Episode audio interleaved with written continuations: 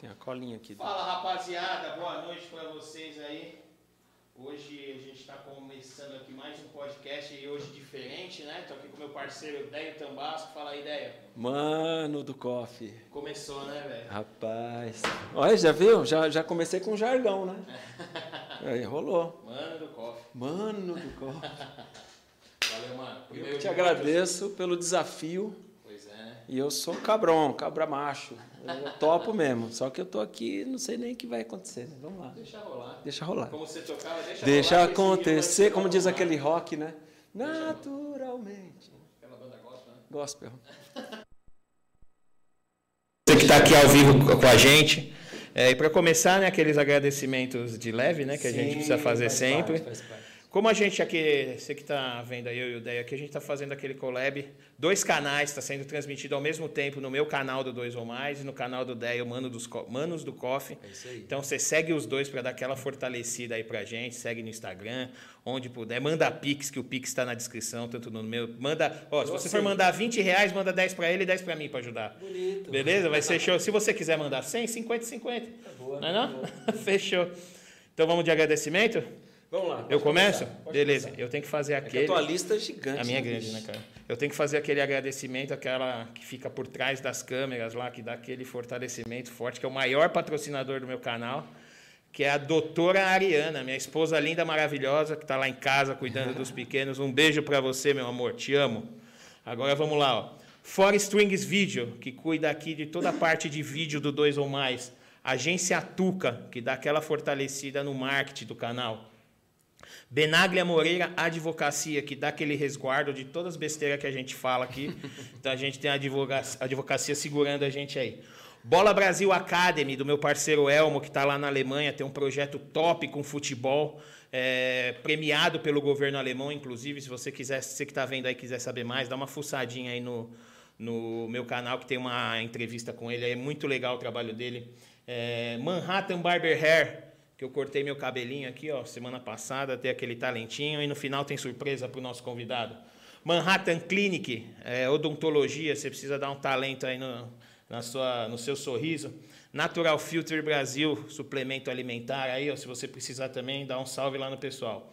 Personal Galáctico, que está tentando dar um talento aqui nesse shape que tá difícil, viu? Tá difícil esse negócio entrar no, no, no eixo aí. Produtor Estúdio B, que você está vendo aí todo esse espaço bonito aí. É, cadê, cadê?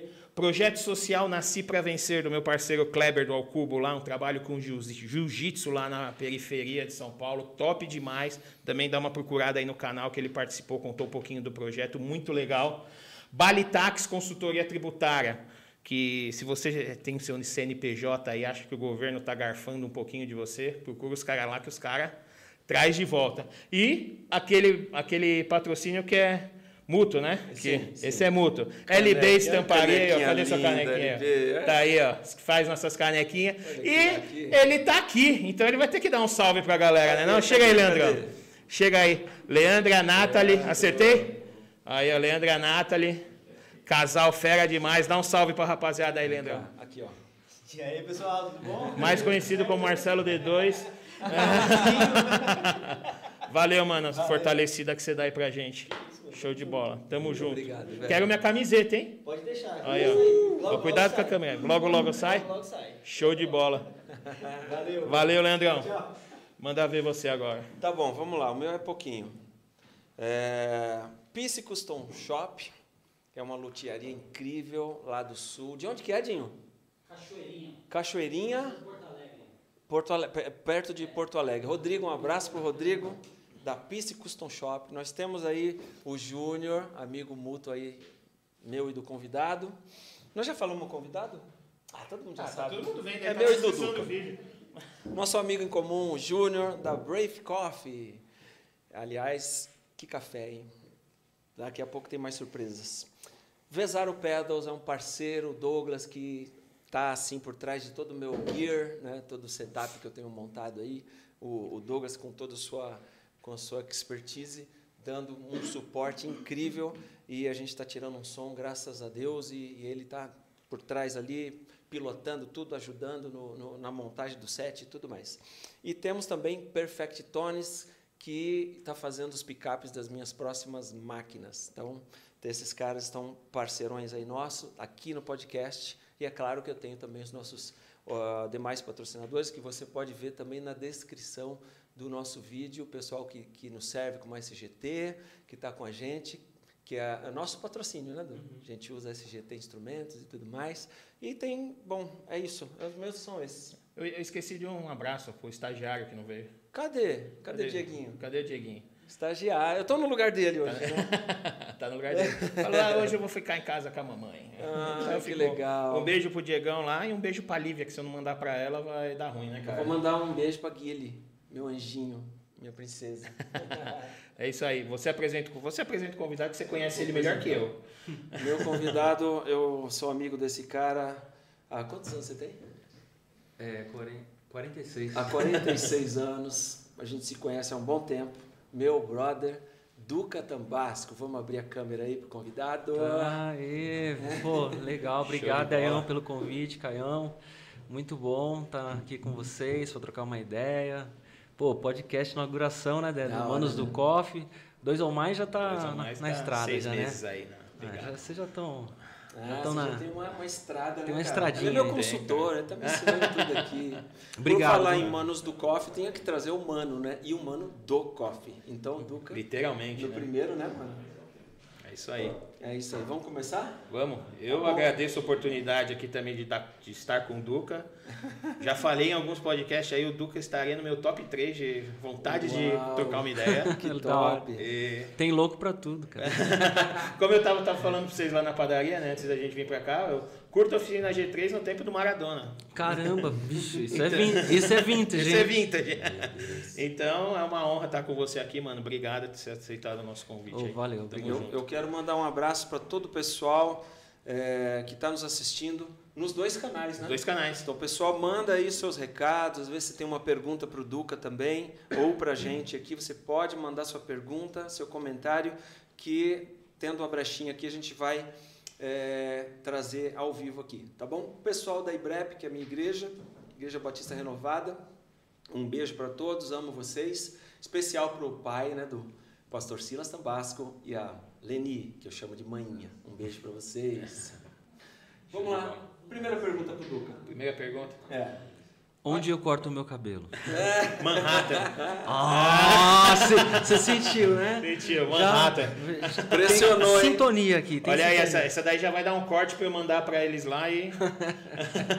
Aliás, a gente podia fazer o seguinte, já que o Duca é mano do Coffee, e eu vou, vou propor um desafio aqui para o Duca. Hum eu sei que o Duca é meio é, sistemático. metódico, sistemático na hora do coffee. É, então você vai é. fazer o coffee pra gente hoje. Qualquer na, nota. Na prensa francesa. Ó. A prensa ela é estilizada. Eu deixei em cima do fogo assim, aí ela entortou toda. Mas o que importa é que aqui dentro ela tá bonita. Zero bala. Tá boa, tá, tá boa. Bom. E aí o Duca vai fazer só que sem medida e sem balança vai, é, é, é jazz. É bruto, é jazz, é jazz, é, no improviso. Eu, eu, toco rock progressivo, Cadê Dinho, né? Nossa então é água, o Dinho vai trazer passos água. compostos, tudo certinho ali, cada coisa no seu lugar ali. Mas daí, daí eu não trouxe a balança, vai ter que ser jazz Ele mesmo, no improviso, é. no outside, vamos aí. Dinho, nosso eu, parceiro. Eu acho que é o primeiro podcast da história que tem café ao vivo. Ah, café ao vivo. Sendo feito ao vivo. Ah, aí, ó. Peraí, calma aí, que tem que colocar. Você não tem nenhuma Dá, Vem ali atrás, Dinho, dá um alô pra galera ali. Tem uma colherzinha aí, Lu? Só pra colocar o. Colherinha. Um, um alô pra galera. Aí. tá aparecendo o Dinho? Olha lá, Dinho, ó. Dá um alô pra galera. O Danilo Gentili tem a Juliana, a gente deu Dinho. Eu sou, sou Maradona.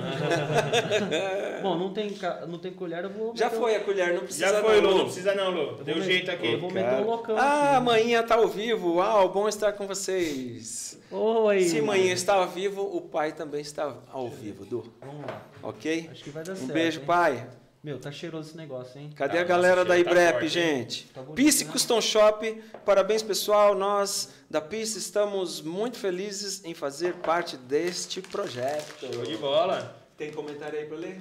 Aqui tem só o pessoal da Rockway, que foi meu último convidado, estão presente aí, aqui. Que massa. Azael, Deixa aqui Edu eu... e Ed. Aí, valeu. Olha o Aron, rapaziada. Aron Valim, direto dos Estados Unidos. Tô louco. Vamos ver se vai dar certo isso aqui. Vamos lá, Se tá filmando. no nosso canal, hein, pessoal. Olha lá, ó, cafezinho ao vivo. Cadê o Duca ao Tira vivo? o rótulo da frente, ó. Tira o rótulo da frente. Aí, ó. Cadê o Duca ao vivo? Cadê o Duca ao vivo? Nossa, Ah, o cheiro apareceu. desse negócio é sensacional, cara. Ah, invadiu Olha. esse lugar. Ó, pelo menos o Tá tempo- bonito, Du, a cor tá bonita. Pelo menos o tempo de infusão eu vou, eu vou ser chato e vou fazer do jeito certo. Você quer mexer um pouco? Quer que traz a colher? Não, não precisa não. Vou deixar só no tempo de infusão correto. Esse é o Duca Tambasco.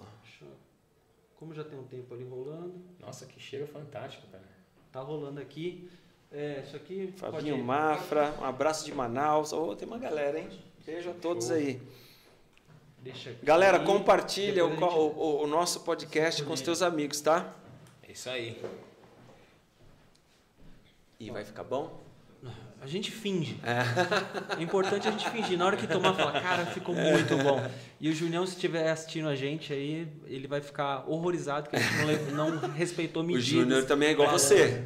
O Duca. Porque tem todo um. Tem. Tem, tem a, Tem um a- procedimento. o, A quantidade de água, a quantidade de, de grãos que você vai usar, o tempo de infusão que tem que deixar, tem tudo, tudo certo. Olha, aqui já teve um comentário aqui. Júnior, Júnior, da, Júnior Damada, deu água na boca, vou ter que passar um café aqui. Júnior da Mada. É ele? É o nosso Júnior. O Junião é, É. Damada? Eu não sabia que é, É o Damada. Júnior. É o Juninho. Ah, o Júnior do, do café? Júnior tá lá, agente secreto. É o lá, do tá- café? É. Ah, Tá lá no, Ô, no Júnior, eu, dois queria- ou mais. eu, que- eu queria um rótulo com dois ou, mais, dois ou mais aí também. Aí, ó, ó. aí, ó, aí. Pe- pedido ao vivo. Vamos lá, enquanto o Duca deixa na infusão aí, fala um pouquinho sobre a história do Duca Tambasco. Eu já conheço, mas a galera não. Então, Tá, vamos lá. É, eu sou do Tambasco. Meu nome é Eduardo Silva Tambasco. Nascido e crescido na região da Zona Norte de São Paulo. Quem é de São Paulo conhece a Brasilândia. Na verdade, a gente mora no bairro lá, morava, né? Meus pai, meu pai mora lá até hoje ainda, que é a Vila Penteado. Mas é a região da Brasilândia. Então a gente cresceu ali naquele contexto, contexto igrejeiro. E por volta. E o 10 nessa idade, ele já. Ou melhor, quando eu estava lá no- pelos meus 8 anos de idade, a igreja precisava de, um, de alguém para ser o baixista da igreja. O Déio, por, por livre e espontânea pressão, me obrigou a aprender. Tipo assim, não, não- você não pode querer aprender a tocar guitarra ou querer tocar. Não, você vai tocar baixo porque é o que precisa. Então, assim, por. Tinha que obedecer irmão mais velho. É, irmão mais velho tem essas coisas, tem essas regalias. Né? é aquela coisa, né? Você fica à vontade, só não mexe em nada. Isso. Você pode tocar o que você quiser, desde que seja contrabaixo, que é o que tá precisando. Foi bem por aí mesmo. Então, eu sei que é, tá, tá dando tempo aqui ainda. Eu tô, Tá dando? Eu tô falando, mas prestando atenção no tempo aqui. Então manda bala no copo. É, eu só sei que nessa brincadeira eu comecei a tocar contrabaixo ali por, por volta dos meus oito anos de idade. Meu pai, é, sabendo que eu precisava estudar contrabaixo, né, ter um contrabaixo para estudar, para tocar, ele me deu um poderosíssimo tonante. Quem, quem é músico sabe que é um tonan- tonante, sabe que tonante é tipo assim, é prova de fogo, assim, para saber se você vai se você vai encarar o negócio mesmo assim. Tem duas esse tipo de instrumento tem, ele pode ter duas eh, finalidades, né? Ele pode fazer desistir, desestimular você porque você não consegue tocar direito, ou ele pode servir como um negócio assim, um desafio. Acho que para mim foi desafiador eu insisti nele. Lá pelos meus 12 anos eu comecei a, eu comecei a gostar de verdade de música, porque até então era meio obrigado de verdade mesmo, não é, parece piada, mas eu não gostava mesmo, só queria queria jogar bola, sei lá, né? E eu sei que na, nessa brincadeira, nos 12 anos ali, eu comecei a gostar bastante mesmo. Comecei a pegar firme, tocava, estudava bastante. Daí eu, quando eu já comece, consegui andar de ônibus sozinho, eu pegava ali o ônibus na Zona Norte, ali o 971P, que vai até o bairro de Você Santana. lembra dos Lembro, números, cara? Detalhe, assim, detalhe. Eu lembro o meu número do exército, lembro 463. tudo, lembro tudo. Traumas, né? Não sai. Traumas eles permanecem. Eu tenho que levar para pro divã, né? Daí eu pegava o busão e ia lá na loja da J Paris. Nem sei se existe ainda. Eu ficava lá na vitrine, ve- vendo os instrumentos ali, babando, bicho, era o meu rolê. Isso eu já tinha uns 14 anos. Eu, porque eu tinha um tonantão, ruim pra burro. E eu, meu, via, sei lá, via um Giannini, pra mim aquilo ali já era, meu Deus, um dia Olha o pai um aqui, do, mas era um tonante lindão. Nossa, meu, pai, olha, o pai, o pai me testou, viu? Você me testou. Eu lembro, até, tem um detalhe também. Eu lembro de outra prova de fogo que o pai me fez passar. Eu lembro que uma vez eu quebrei o headstock dele na frente da igreja. Criança, eu era uma criança, gente, eu era uma criança. Então eu dei um golpe de, de Kung Fu no baixo, assim, ó. Eu coloquei ele em pé, assim, e deixei ele equilibradinho. Eu peguei, dei um passo para trás e dei um chute nele, assim, ó. E ele, pum, caiu em headstock. Pá, quebrou. Claro, né? O negócio é feito de isopor. Aí já dá para descer aqui. Aí. É, daí quebrou. Daí eu pensei assim, putz, agora é a chance, hein? O pai vai me dar um instrumento novo, não sei o que e tal. Deu nada, ele meteu um, um Durepox. eu lembro. Lembra disso, pai? Meteu um Durepox no. no... Traumas da infância, hein? É, trauma. Vou levar pro divã isso aí, hein, pai.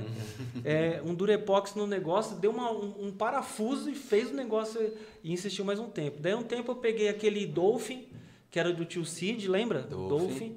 Daí depois fiquei tocando com ele, enfim. E eu ficava indo lá na, lá, lá na J País, babando. E eu ficava. Eu devia ser muito chato, né? Eu fico imaginando o vendedor da loja, chega O Jorge. o Jorge, Joca, né? o Joca, um gurizinho lá, chega lá, chato pra caramba. Eu posso tocar? Não sei o que. Daí ele, pode. Daí eu ficava tocando. E um dia, o, o filho do seu J. Paris, o Dario Paris, tocava gui- guitarra pra caramba, né? Era um ídolo pra gente Sim. na época. Ele me viu tocando. E ele falou assim: Nossa, você toca muito bem, não sei o que. Eu vou te dar um curso aqui na minha escola. E eu fiquei mó feliz. Caramba, não acredito, ganhei um curso, né? Porque o cara acha que eu toco bem, que eu tenho futuro. Daí eu subi lá na, na escola dele. E ele me mostrou o professor e eu achei o professor horrível, assim. Eu achei horrível. Eu falei, meu Deus, como que eu faço agora para falar que eu não quero estudar com esse cara? Porque, porque eu já tinha. Assim, por mais que eu não soubesse tocar, eu estava aprendendo a tocar, eu já tinha gostos bem definidos, assim. Eu sabia que Jaco Pastores, por exemplo, era maravilhoso. Gostava de Jaco Pastores, sabia que o Jaco Pastores era o Jimi Hendrix do baixo. E o cara, nem de perto, era uma referência que parecesse Jaco Pastores, era uma coisa muito distante, assim. E também uma- um erro bem infantil da minha parte, claro, como eu falei, era um adolescente. É, porque às vezes o cara não, não tinha o, o refinamento do Pastores, mas às vezes o cara não baita professor, né? Não tocava tão bem, assim, mas sabe teoria, sabe ensinar. Mas eu não gostei, eu fiquei meio assim, deu o, o Dario Paris, ele foi muito sensível. Ele falou assim, ó, não, não, esse cara não é, você não curtiu, né? E eu ficava, eu era muito tímido, sempre fui muito tímido. Então eu, eu ficava assim sem saber como falar. Isso parece até minha filha. Minha filha é assim hoje. Você fala com ela assim, ela, ela, ela acha que é capaz dela desmaiar assim, dura. E eu era muito assim também, muito tímido, muito envergonhado. E eu não sabia como falar para ele que eu não gostei, mas na minha cabeça tava rolando todo esse filme aí. Mano, o que, que eu faço agora? E ele sentiu, ele teve essa cação. Você não curtiu, né? Vou te indicar um outro cara, que era o Giba que era na época o Giba ele tocava ele era baixista do Bocato. Ah cara aí foi amor à primeira vista. Era bem perto assim. Fui sair da J Paris fui andando lá assim sei lá algumas quadras ali perto ali no, de Santana do metrô de Santana. Tinha uma casa. Meu o cara tocava hein bicho? Ele era ele era meio gordinho assim com a mão pequena. E ele tinha uma técnica, cara, uma técnica tão refinada. Ele, e inclusive ele me reeducou, ele de me ver tocar, ele de, olha que louco, como o cara é bom, né? Ele me vê tocar, ele toca um pouquinho. Daí eu comecei a tocar, fazer umas frasezinhas que eu sabia fazer na hora. Daí ele falou assim: você aprendeu baixo com guitarrista, né? Daí eu falei: sim, meu irmão é guitarrista. Né? Percebe-se pelo shape da tua mão. Você tá fazendo um shape que é desconfortável. Daí o cara começou a mexer. Daí eu fui indo, a vida segue. Daí teve, já vamos cortar um corte temporal. Pula para os 18 anos. O Déio já tocando na Cats Barneia, né? E eu era só um moleque querendo tocar bem e, e sei lá, tentando. Vamos já tomar um café enquanto. Isso, boa, boa. Os caras vão me desafiar aqui. O mais legal tomo enquanto- café sem açúcar, hein, cara? Você vai tomar um café Deixa esfriar um pouquinho, deixa esfriar um pouquinho na xícara. O, Du, o mais interessante que você falou agora foi a postura do Dario, né, xícara? cara? O Dario, ele, ele poderia ter feito tudo para te segurar. Não, porque daí- era a escola do Dario. É. Ele não, ele sentiu, ele teve essa, essa, Não, esse feeling, né? Ele falou, não, eu, não- eu- Cara, é é importante né? pro Ó, Duca aprender, mas é, que seja outro professor. Ele levou num, num amigo dele, mas não era da escola dele. Então Aham. essa, essa ética foi pô, Não, incrível. Ele é incrível. maravilhoso. Sempre foi. né? Dario é incrível, é Daí eu amigão sei que hoje. nessa época, nessa brincadeira aí, deu, deu uma evoluída legal, assim, comecei a entender mais de música. O Déio nessa época estava estudando com Mozart Mello. Você estudava com Mozart Cheguei Mello? fazer com ou Mozart. fazia com Mozart e Mas fazia eu comecei com o Dario, né? Não, mas depois da Rio, você estudou com o Mozart, depois você estudou também com aquele aluno do Mozart. Como é o nome dele? Esqueci o nome. Mano, você acertou aqui. É? Não. Se você colocar açúcar aqui, os caras te batem. Olha, deu certo. Não, Se quiser, mas você que está aqui. jamais Eu adoçarás. Me desafiar, me desafiar. É, pergunta. Se não gostar, Manda. finge que gostou. Fala. Delícia, cara. Não, brincadeira. O Tá negócio vendo? é gostoso, cara. Tem... Não é café, não é pilão. Não. Pilão não é não pilão. não é três corações. Olha eu falando das marcas sem ganhar nada, cara. Não, mas você tá falando mal, pelo É. menos. Pelo menos falando. Patrocínio sem ir embora. Patrocínio Se havia negócio. alguma chance, já não tem mais. Não tem mais. É, daí eu sei que eu comecei a gostar muito de música, comecei a evoluir legal. E eu lembro que o- nessa época, o Délio já tocava com Cats Barnea e conhecia toda a galera das bandas, né? Resgate, Oficina G3. E em 1994, o Maradona, que você falou que você é do tempo do Marada, ele saiu da Oficina G3 e a Oficina G3 ficou sem baixistas. Sem baixista. E eu e o Dev me indicou.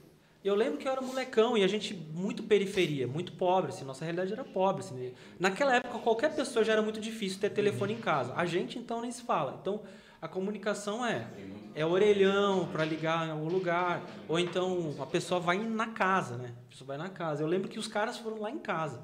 Valtão e Juninho bateram na minha casa. Quando eu vi os caras, eu falei assim, meu Deus do céu, os caras estão aqui, cara, que louco. Eu fiquei todo iludido, né? Falei, nossa, eu vou entrar na oficina. E eles já me deram um balde de água fria. Falou assim, ó, legal, o Déio falou muito bem de você e tal.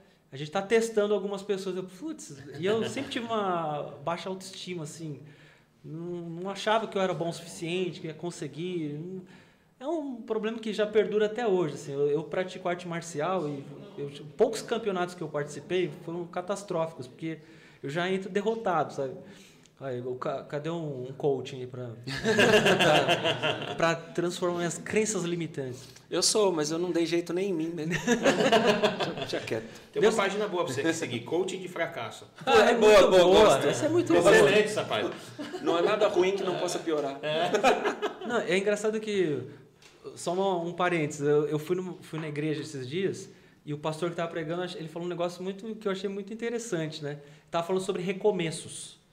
E ele falou assim, ele falou assim, como que é? Ele falou assim, ó, inclusive tem uma frase que os coaches falam, os coaches por aí falam, é que que não faz sentido nenhum. Ele falou assim, porque foguete não dá ré, bora pra frente porque foguete não dá ré. Daí Ele falou assim, você não é um foguete. Primeira coisa, você não é um foguete, você é um ser humano. Seres, seres humanos não, não funcionam na base do combustível, que inclusive um foguete gasta muito combustível. Gasta muita que, energia. sem contar que foguete cai, né?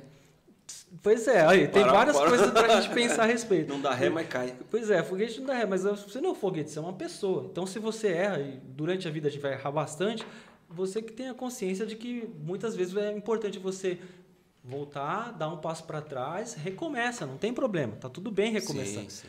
Mas voltando à história. Daí eu sei que eu entrei, daí os caras fizeram essa, para, essa parada comigo.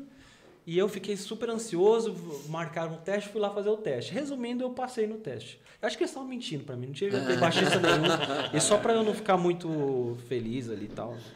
E eu, desde então, isso foi em 1994, eu já entrei no G3. Cara, é muito louco, porque nessa época eu. Pô, moleque, né, cara? Eu tinha, nessa época eu já tinha recém-completado 18 anos.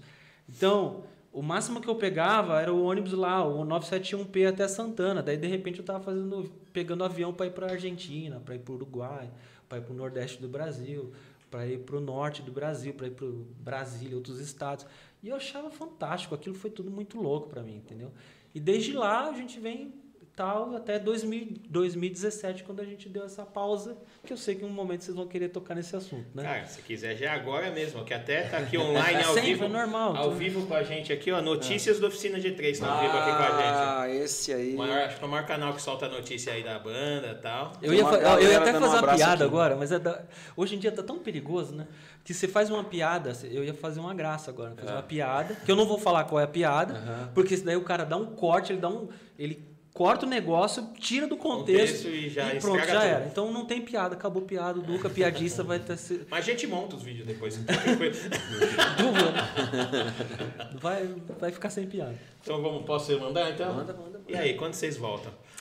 Cara, a gente, a gente parou em 2017, final de 2017, né? Porque a gente tava bem cansado, Sim. assim, muito tempo de estrada, muitos perrengues, muitos, é, muito cansaço. Eu lembro que quando a gente estava nessa, nesse esgotamento de todos, em todos os aspectos da vida, um esgotamento mesmo, é, até psicológico para todo mundo, assim, era meio unânime. Unânime não, não seria a palavra, mas era meio enfim, todos estavam passando pela mesma situação de cansaço, esgotamento. E um pastor, amigo nosso, pastor é, Levisão, ele, meu, foi fantástico. Ele chegou e falou assim, cara, vocês... Ele falou assim, como que é a metáfora que ele usou? Uma metáfora judaica, inclusive. Ele falou assim que vocês são um terreno muito fértil. O Oficina G3 é um terreno muito fértil que já deu muito fruto e, dá- e- e vai dar muito fruto. Só que toda a terra se esgota os nutrientes. Vocês estão esgotando os nutrientes da terra. Toda a terra precisa descansar.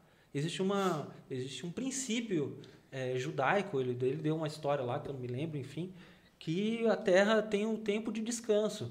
Até o princípio da agricultura mesmo, né? Porque quem é agricultor deve saber isso mais do, mais do que a gente. Mas enfim, a terra ela precisa de um descanso para recuperar os nutrientes, que senão você mata aquela terra de uma vez por toda, dependendo e, e ela fica infértil. E ele falou assim: "Ah, vocês estão no limiar de matar essa terra. Então a gente precisa que vocês descansem. Vocês precisam a terra precisa voltar a ter a se nutrir e para se nutrir ela precisa descansar. Não dá para ficar plantando, plantando, plantando, plantando. Daí foi quando a gente decidiu parar. Eu até falei, gostei disso aí, pastor, gostei disso aí. É uma- É uma boa desculpa para falar, eu preciso parar. E a gente, desde então, a gente parou. A gente, é, ele até quando ele falou, ele falou que existia um dentro desse princípio existe o princípio do ano sabático, né? Só que a gente falou assim, bicho, quem disse que vai ser um ano? A gente não sabe. A gente, então ele falou assim, "Mano, mas o ano é até uma coisa interessante, né? Ele fala assim que na Bíblia, às vezes as pessoas leem a Bíblia de maneira muito literal, no sentido do- dos tempos, dos períodos. E às vezes a Bíblia ela não está na literalidade do tempo. Sei lá, Poço de Bethesda, o cara que estava lá no Poço de Bethesda, ele ficava, ele há 38 anos ele tinha aquela condição que ele ia lá e não conseguia chegar perto da água porque estava todo mundo na muvuca e ele não conseguia chegar. Esquece os 38 anos. É tempo pra caramba. Leia dessa forma. É tempo pra caramba. Às vezes, o 38 anos de um é dois anos de alguém que está sofrendo, é é cinco do outro, não sei o que, por aí vai. Então, esquece a literalidade do ano sabático. Pense que vocês precisam de um tempo. Esse tempo pode ser, inclusive, inferior a um ano, pode, mas pode ser mais. E a gente, a gente teve um período que a gente chegou a voltar para fazer aquela live.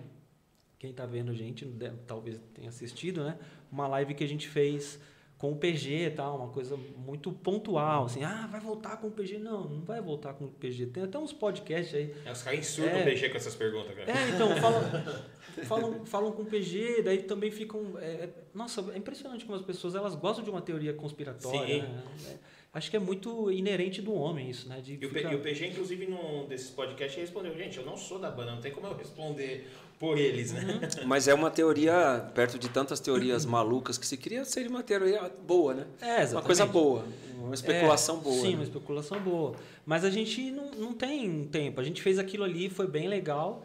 Foi bem, bem legal. E eu, e eu acredito que a gente vai fazer alguma coisa. Entende? Mas por hora, então desculpa jogar um balde de água fria em você que está nos ouvindo, nos assistindo. Mas por hora não vai ter nada. Uma hora a gente vai acabar voltando fazendo alguma coisa assim. Mas não tem prazo. E só, só pegar gancho nesse projeto aí que vocês fizeram, falar um pouquinho dele. Cara, vocês já tem na banda. Eu, eu, eu, estou, eu tô meio na posição de Tiete aqui, desculpa. Vocês têm na banda o Juninho, que é um baita guitarrista. Aí vocês fizeram com o Matheus Assato, que é outro Monstrão, né? guitarrista sem noção. Como foi tocar com ele? Cara, Cara, a- história do Matheus também é um molecão, né, cara? Então, a história do Matheus Assato muita gente não sabe, mas o Matheus Assato a gente conhece ele desde criança. Sério, eu não sabia também. Pois é, o Matheus a gente conhece ele. Uma, os pais do Matheus Assato são meus padrinhos de casamento. Uau. Eles são amigos, a gente é amigo da família. Os pais, eu, quando nós íamos, quando eu o conheci, ele tinha por volta de uns 10, 11 anos de idade, e a mãe dele toda orgulhosa, porque ele já tocava muito bem. É um menino que tem talento. Daí ela falou assim: vai. Ela é muito bonitinha assim, a Marlene, né? Vai, mostra pra eles, não sei o quê. Daí ele todo envergonhado, super tímido, daí começando a tocar os riffs da oficina. Eu falei: meu Deus do céu, mano. Molequinho desse, desse tamanho, e a gente dormia na casa da, deles, né? Então aí começou uma amizade muito longa. E então o Matheus, a gente viu, o Matheus, a, a- cumplicidade que nós temos com, com a família deles é a ponto do, do pai do Matheus, Alfredo, chegar e ligar pro, pro Juninho. Oi, Juninho, tudo bem? O Matheus tá querendo uma guitarra. É uma tal de Gibson, acho que é isso. eu não sei se eu posso dar uma guitarra dessa para ele, porque eu vi é cara pra caramba. E eu não sei se ele, se ele tem, vai levar a sério esse negócio, se é oba-oba para eu investir um negócio caro desse e ser oba-oba. E o Juninho fala: Ô, Fredão, mete bronca, mano, que o moleque merece e não é oba-oba. Você tá investindo na vida dele. É mesmo, Juninho? É, é. Nesse nível, entendeu? Então, então a gente tem uma amizade de muito tempo. E ele, o Matheus é um menino muito, muito bonzinho, sabe? Ele é um cara. A gente vê o Matheus estrelão voando mundo afora, é, acompanhando. Bruno música- Mars, velho. É, Bruno Mars, cara. Bruno Mars, a outra o John que eu não Mayer elogiando o cara. é, exatamente. Então, assim, a gente não imagina o quão- quanto aquele moleque. Quando ele foi fazer, pra vocês terem uma ideia, quando ele foi fazer esse rolê com a gente lá, porque foi assim, quando a gente falou de fazer, o Juninho chegou a comentar com ele. E ele falou assim: Meu, e se eu fizer junto? Ou seja, ele curte, ele é fã, assim, ele curte assim de longa data. É um, é um fã, não no sentido. É um fã meio de amizade mesmo, de, de- que a gente plantou. Eu, eu acho que ele, ele tem essa ele tem essa percepção de que a gente tem um papel na vida dele ali, entende? Então, assim, é uma, uma coisa meio de gratidão mesmo. E ele quis estar junto e a gente, imagina, pô, Mateuzinho. Hoje é a gente que pede a benção pro moleque, né, mano? O moleque tá voando. E, e a gente, que eu tava falando, as pessoas veem o Matheus, essa estrela, não sei o quê. Meu, a gente lá no backstage, moleque correndo pra lá e pra cá. Não, não, pega, deixa eu puxar o cabo aqui. Daí puxa o cabo pra ajeitar, não sei o quê. Ô, Juninho, ó, trouxe água aqui pra gente, não sei o quê. Moleque, é um, meu, moleque é um astro do rock. Ele é aqui, ó, servindo, assim. Ele vem de uma família cristã, é, sempre tá, em- tá no Brasil, vai lá na igreja dele, a Batista da, a, a PIB de Campo Grande, toca no louvor, senta lá para tocar o louvorzinho, tem, sabe? Então isso é uma coisa que ele tem uma maturidade, sabe? Ele tem uma maturidade que é admirável, porque eu acho que quando eu tinha a idade dele eu não tinha essa maturidade, entendeu? Então assim ele tem uma maturidade de saber que ele é um cara galáctico, mas tem alguns lugares ali que são terrenos sagrados que se ele pisar ali faz bem para para ele, e tal. Eu lembro E- uma vez do que ele. Eu acho que eu liguei para ele para fazer uma entrevista. E aí ele falou: Cara, eu tô indo viajar, tô voltando para os Estados Unidos. E quando eu chegar lá eu te ligo, então a gente faz, né? É, duvidei, Você claro. achou que era né? um Pelé, né? Não, é um jeito educado Delicado de, de dizer não. não. né? Quando ele chega lá, ele me liga, cara. Uhum. Com aquela voz assim, daí eu acabei de aterrissar aqui, cara, mas deixa só lavar o rosto. E a gente faz, pode ser? O quê? Claro que pode. O cara me deu entrevista dormindo quase. Não, ele se recompôs. Sim. Mas você, pelo que Mas ele me ligou antes, eu falei, né? mano, o cara tá morrendo Tá aqui de cansaço. Né? 12 horas né? Uhum. daquela, né? de, É. de voo e tudo mais. Então, assim, a simplicidade né? que Não, fala tudo é- precede o é cara. É, e se vocês falando que o cara é desse jeito, a gente vê onde Deus leva, né? É, não, moleque é fera. Exatamente, Moleque é cara. fera. Ô, Du, alguém perguntou aqui sobre o tempo que a gente tocou junto. Passei três anos, para quem não sabe, tocando na oficina. Foi de 2005 a 2008, não foi? Hum, acho que é. 2005 a 2008. E estão pedindo aqui um, alguma experiência maluca, assim, inusitada. É até uma pergunta que eu tinha anotado Eu te tenho uma. Ah, Não, fala você qual que foi. Vamos ver se a gente Não tá, sei. tá na mesma página. Não lembro, cara. É, alguma coisa O Juninho gente passou mal. Ai, cara. Sim, sim, sim. Juninho passou. O Juninho, ó, vou falar. Daí você vai tentando lembrar e Tá. a gente vai se ajudando. Tá. A gente ia fazer uns shows no Nordeste. Juninho passou mal porque ele tinha feito uma cirurgia Vai mais café? no nariz. Não, eu ainda tô, Tá. tô, tô de boa. Ele tinha feito uma cirurgia no, no nariz, assim, Sim. desvio de septo, alguma É coisa. aí. E, e o, o médico dele falou que não, tá, tá ok, pode voar, tá tranquilo. Que já tá cauterizado, blá, blá, blá, blá. Meu, subiu, o nariz do cara não parava, velho, de sangrar. Nossa. Ele chegou, ele perdeu muito sangue, muito sangue, assim. A gente chegou em Recife, ele foi do, do, avião, do, do aeroporto direto pro hospital. Porque o negócio tava muito sério. Tentamos fazer o primeiro show. Oi? Tentamos fazer o primeiro show. Ele chegou a. É, ele fazia, ele virava pra bateria, limpava o nariz, Ah, é ia verdade. e fazia e tal. É verdade, chegou aí pro hospital, daí tentou fazer o primeiro show, rolou essa parada do nariz, cara. O nariz não parava, não cauterizou. Acho que não caiu a ficha. É. A gente fez o primeiro show e começou Daí a a gente teve que viajar para uma outra cidade. É, e ele ficou em Recife. Ficou isso em é Recife. verdade. Nós viajamos para mais Três cidades, três duas, cidades, sei lá. é. não lembro a E o cidade. Déio falou, e o Déio falou assim, e a gente assim, Juninho, fica em paz. Meu, a gente vai ter, tem compromisso, tem que fazer. Avisamos os contratantes, os caras entenderam, claro, né, que era uma situação completamente atípica. A gente chegou nessas cidades, o Déio tomou frente lá, foi cantar as músicas, a- pedir uma compreensão da galera, a galera entendeu 100%, ah, não só entendeu como preocupado com o Juninho mesmo, né, porque era uma Sim, coisa sim. meio séria. Daí a gente ficava o tempo todo, sabe, batendo um fio lá pra ele pra saber como tá e tava bem. Nossa, bater um fio é muito velho, né? Putz, grila, mano. Que fio, cara. Um fio Que é fio, Tem moleque que tá assistindo aí nem sabe o que é isso, cara. Bater um Fio, o que que é? Desculpa, vocês são muito jovens, vocês não, não vão nem me explicar. Dá um Google aí, o que que é bater um fio? Cara, mas foi um movimento geral que a gente fez, né? E o Porque Dave fez os solos, o Dave fez, cantou as músicas.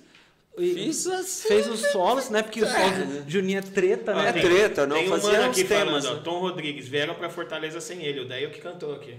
Fortaleza foi uma das cidades. numa- Eu, não sei se Manaus foi também. Não, mas- não era Manaus não, Não, porque Manaus- Era, era ali região do Nordeste. Era Reci- eu lembro de Recife, que eu acho que foi. Daí tá falando que Fortaleza. Fortaleza. Ou seja, deve ter Mossoró, essas cidades ali naquela Ah, região. Ali na... Tem mais alguém aí da- de alguma cidade que a gente fez esse show? Foi bem louco. mexe aparece Ó, alguém. O pessoal do Notícias da Oficina de 3 perguntou se tem vídeo do Daio cantando aí nesse show. Ah, nessa Não época. tem, cara, não não. Tem, nessa né? época não era forte. Não é assim, que nem né? hoje, né? Hoje, se fosse hoje em dia, com certeza Certeza tava bombado de vídeo por aí. Mas naquela época as pessoas assistiam o show. É elas, verdade, Eu elas, queria postar sobre o show, né? elas primeiro que não tinham celular naquela época, ou se tinham, eram muito pouco, não tinha essa coisa de ficar gravando e transmissão, não tinha essa cultura e as pessoas assistiam o show. As elas pessoas- ficavam é. vendo. Naquela ali. época era Cybershot, né? A moda. É verdade. Cybershot, cara. Cara, que, que evento esse. Essa foi. Não, essa- na verdade foi uma série de eventos, né? É. Mas foi muito legal. E, e pelo fato de vocês serem família e vocês terem liberdade a mais, rolavam uns, uns pau entre vocês nessa época? Ah, rolava. Da gente, não. Ah, Não, eu- eu sendo mais honesto. por quê? Ele tá- tá mentindo. aquela cutucadinha. Não, é, eu lembro Para de me que- chutar debaixo da mesa. Sabe o que aconteceu? Quando a gente, eh, naquela época a gente queria usar só plugin.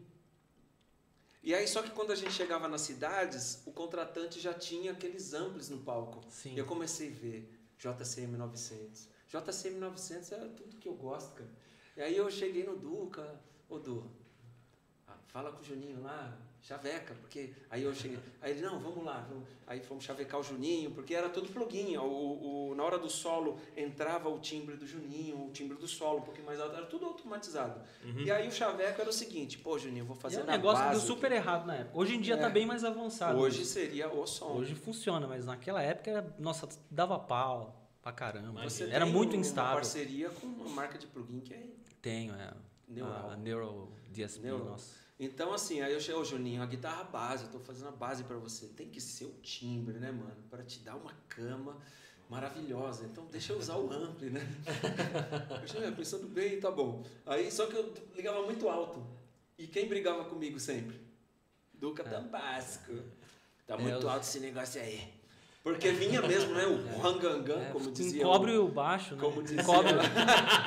já não tá nem ouvindo direito, eu já não tô me ouvindo. De repente o, você tá ouvindo aí o baixo ali, de repente uma guitarra. Eu "Ah, Eu sou. Como dizia o Eu sou saudoso- chato. Eu admito. Como dizia o saudoso Manivela, o rangangan. É o rangangan. gom. Massa, massa, massa. Ô, Du, é, hoje você tá tocando com o Luffy, né, cara? Sim. Na Luffy Band, mano. Então. O Luffy foi batera, não foi na minha época. O não, não, a gente Fez, o Luffy fez. Antes, vamos falar do Luffy um pouquinho de, um pouco antes. A gente teve uma banda, eu, Déio e Luffy. Hum, A gente teve uma banda chamada Ano Domini. sim, sim. que acabou por pura vaidade, assim. Dé e Luffy, eles queriam ser, brigar quem era o líder, e eles ficavam Era nessa isso? briga. Ou era porque eu queria um vocalista e o Luffy queria que eu cantasse? Ele, o Luffy queria que fosse Não. trio. Bom, E eu queria um quarto elemento lá, um cara que era. Quem que era o mal, Edu, não né? lembro. Edu? Não lembro. Que deu um- uma vez se estribuchou no chão lá fazendo uma performance. A gente. que desgraça é essa? Aí o Luffy olhava pra mim, tá vendo? Tá vendo? Era pra ser nós três. E eu sei que aí não, não foi, né? Mas isso daí dá corte, hein? Luffy brigou com o Deia. Bri- Brigou. Olha, era uma banda, era legal. Eu lembro que a gente participou de um festival.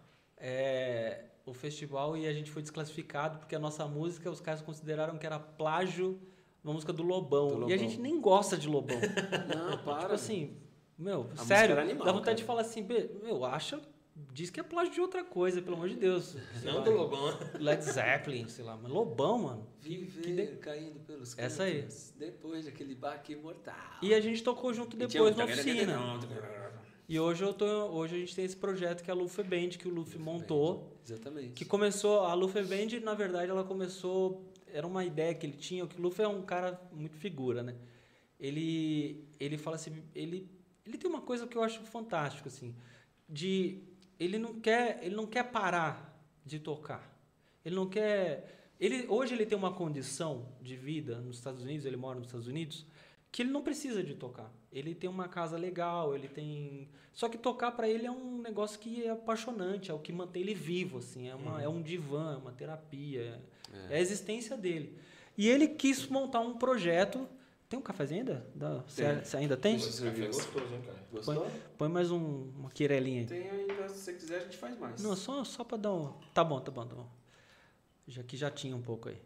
Daí eu sei que o, o Lufitio, ele chegou e ele, ele queria montar um projeto. Só que ele falou assim, ó, eu fiz um projeto um tempo atrás, que era o é, Dr- Drums on Classic, um negócio assim, que era meio instrumental, onde ele, onde ele fez uma parada de bateria em cima de músicas clássicas, músicas eruditas. Só que ele queria, ele não queria ficar restrito a fazer mais uma vez um negócio de bateria. Foi quando ele pensou em montar uma banda mesmo. E o nome dele, Luffy, em inglês, para os gringos, tem uma sonoridade legal. Luffy, com H no final, Luffy Band. Então soa bem, é como se fosse um nome. Pra gente é o Luffy, o nosso amigo. Né? Mas pra eles é o. Nossa, nossa, que nome legal, Luffy Band. E ele, daí os caras falam: Meu, a gente mesmo, na verdade. Deixa assim, deixa Luffy Band mesmo. Ele queria montar uma banda, só que daí ele não queria que fosse instrumental. Ele queria que fosse cantado. Daí a gente arrumou, a gente fez um teste com alguns caras, com alguns caras não, a gente fez teste com, do, com três caras. Um cara é o, é o vocalista que, que ele acompanha o cara lá nos Estados Unidos.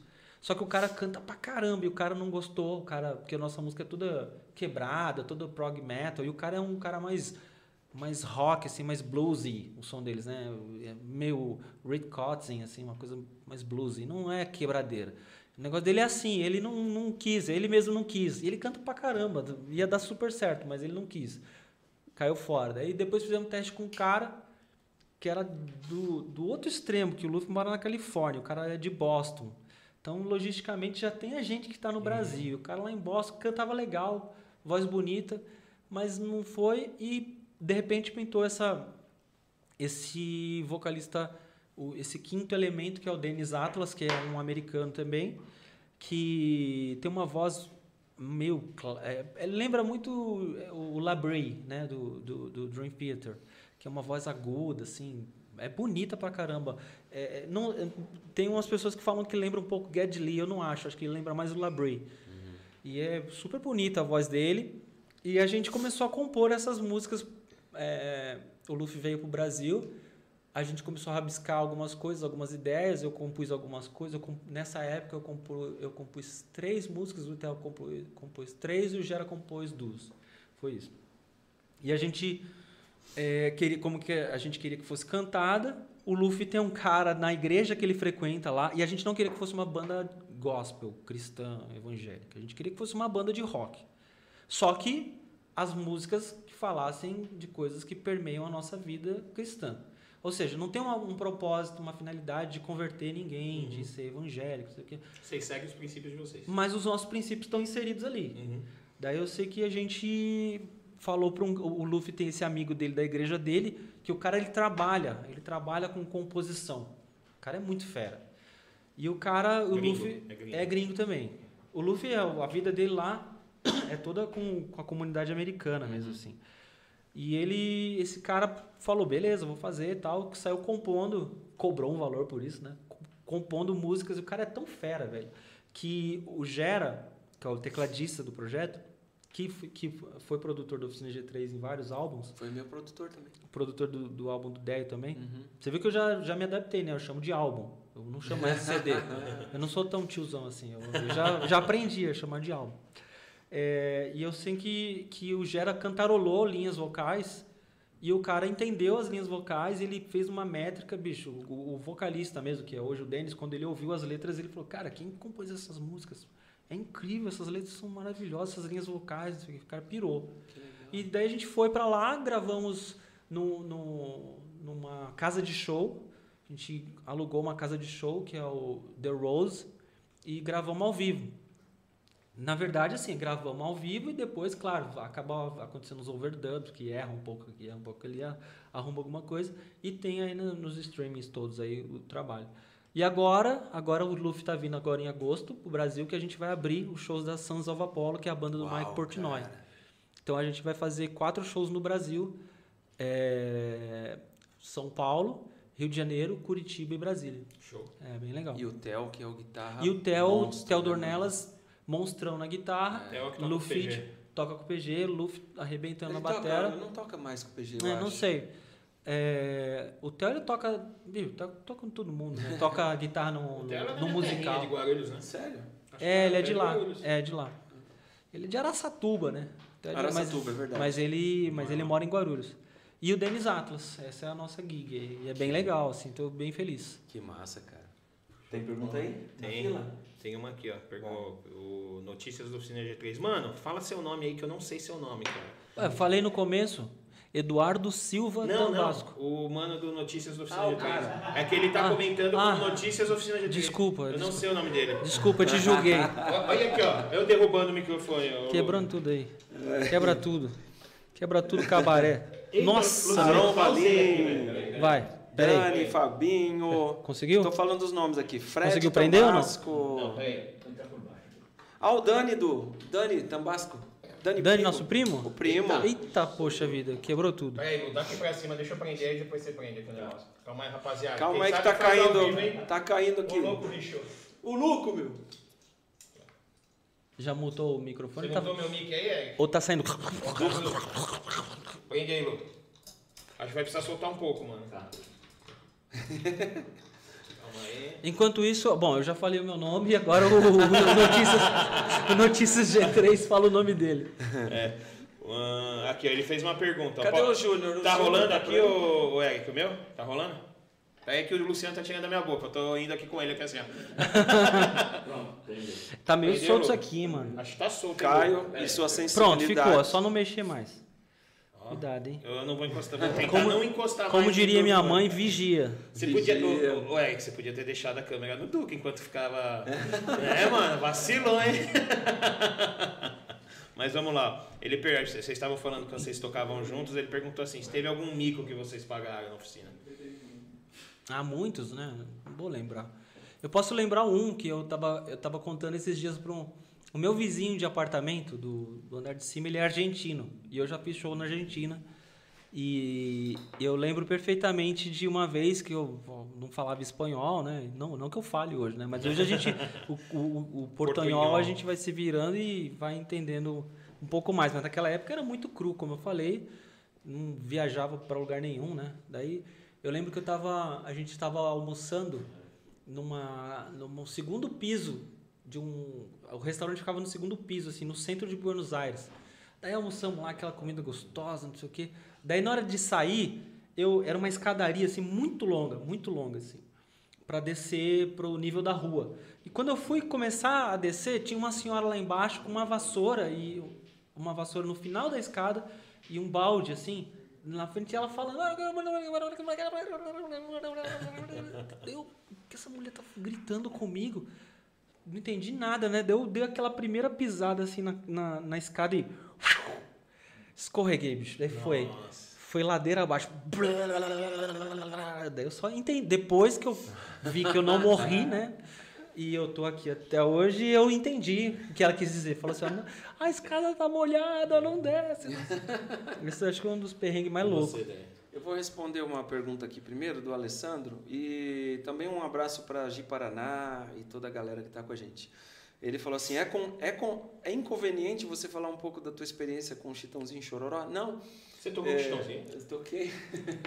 eu toquei com muita gente. quando você veio aqui? Você lembra, Du, quando você ficou bravo que eu. eu, na... eu vamos lá, pérolas. Se prepare. Vixe. Eu, eu, eu tava querendo né, aí. fazer meu trabalho gospel, né? E aí eu um dia eu tava com o Duca lá e falei, ô Duca, ouve isso aqui. Era uma música sertaneja minha que eu gravei. Não posso mais viver em teu amor. Você cantando? Ele cantando uma música sertaneja. né? Vale mais que tudo. Aí mostrando pro Duca e o Duca sério, ouvindo assim, com o negócio no ouvido. Assustado. E aí, Du, você gostou? Ele falou, Não. cara, não tem nada a ver, cara. Você tá louco? Você é louco, velho. Você tá louco. Isso não te representa. Deu uma bronca, mesmo, não foi? É, eu, A música tá lá, né? Eu não eu fiquei tocou um assustado. tempo lá, aí eu caí em mim. Foi um lapso, né? Foi um surto psicótico. Eu prefiro não falar sobre Mas voltando ao sertanejo, Você já O- teve esses surtos também? Não, não, Duca não, não, né? Duca não. o- é, então aí é o seguinte, foi, foi, eu sou muito, olha, um superchat aqui do, Superchat do deixa pro final. É, Deixa fala no final, final. superchat, é. Depois você Ah, o então superchat. depois você viu aqui, né? Eu Que vi. legal, obrigado, meu querido Ar- Eu não tenho superchat ainda, tô com inveja de você. Logo terás, logo terás, logo terás. É, então o Ivan Miyazato, que é parceiro nosso, Ah. amigo, né? Sim. Ele me colocou pra, pra tocar. Ele, ele falou assim: olha, tá tudo certo, eu preciso de você. Como assim? Preciso de você? Preciso da tua presença. Né? Vem gravar um negócio aqui. Aí eu fui gravar. Quando aí que eu fui ver que era Chitãozinho. Era um show de 40 anos de carreira deles. Então, assim, só que era um show do Chitãozinho, só que cada música é, entrava um convidado. Aí, os convidados sertanejos, que eu não lembro o nome, mas Aquele todos que- os aquele famosos que que, você imaginar. Na sala São Paulo? Não lembro o lugar, cara, mas tipo umas 20 músicas, cada música era, um, era um- Mas uma era- dupla ou cantor Era em São famoso. Paulo ou era fora de São Paulo? Era em São Paulo. Eu só posso dizer pra você que eu posso botar no meu currículo assim, uns 20 artistas do sertanejo que eu, to, que eu toquei, né? Só por causa daquele show. Então, pra portfólio, Sim. maravilhoso. E foi uma grande Já, experiência. já né? toquei com o fulano, Beltrano? De todos os caras que eu vi naquele lugar, as pessoas mais simples, além do próprio Ivan, eram o Chitãozinho Chororó. Ah, é? Os caras que chegavam assim, ah, tudo bom, abraçando. Como assim? Não sou digno deste abraço. é incrível, foi uma experiência. Tive bastante experiência disso, né? Mas é. Posso já continuar aqui? Pode, claro. O Du, fala do teu gear. Fala o que tá- você está usando hoje, tanto de instrumento quanto de, de setup, né? Bom, eu tenho. Nossa, eu tenho bastante coisa assim, né?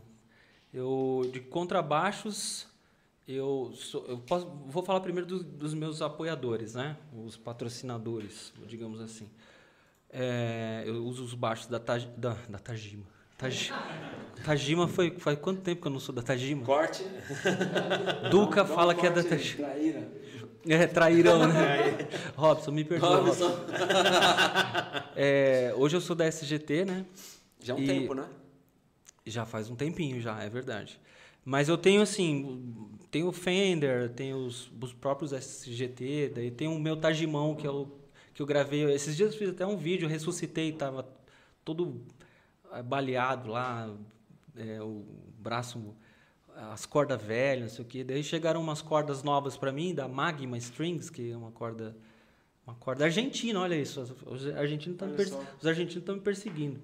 Da- e, e eu coloquei as cordas novas, né, no, no- nesse baixo. O baixo que eu gravei o DDG Experience, que é um baixo de cinco cordas. E é um baixo animal, tal. Eu tenho também um, um Nash, que é um que é um é um master builder americano, muito fera. Daí eu falei os Fender, né? É, os SGT, daí equipamento, eu tenho um monte de pedal da, da Furman, que é um apoiador meu também. Tem pedais da, da Fire, tem, daí tem outros tantos pedais, como, sei lá, da Radial, que é o Radial, né? É, que é um pré-animal. Aí, se eu for falar tudo aí, a gente não, não para mais, que eu tenho bastante equipamento. Mas a, a minha...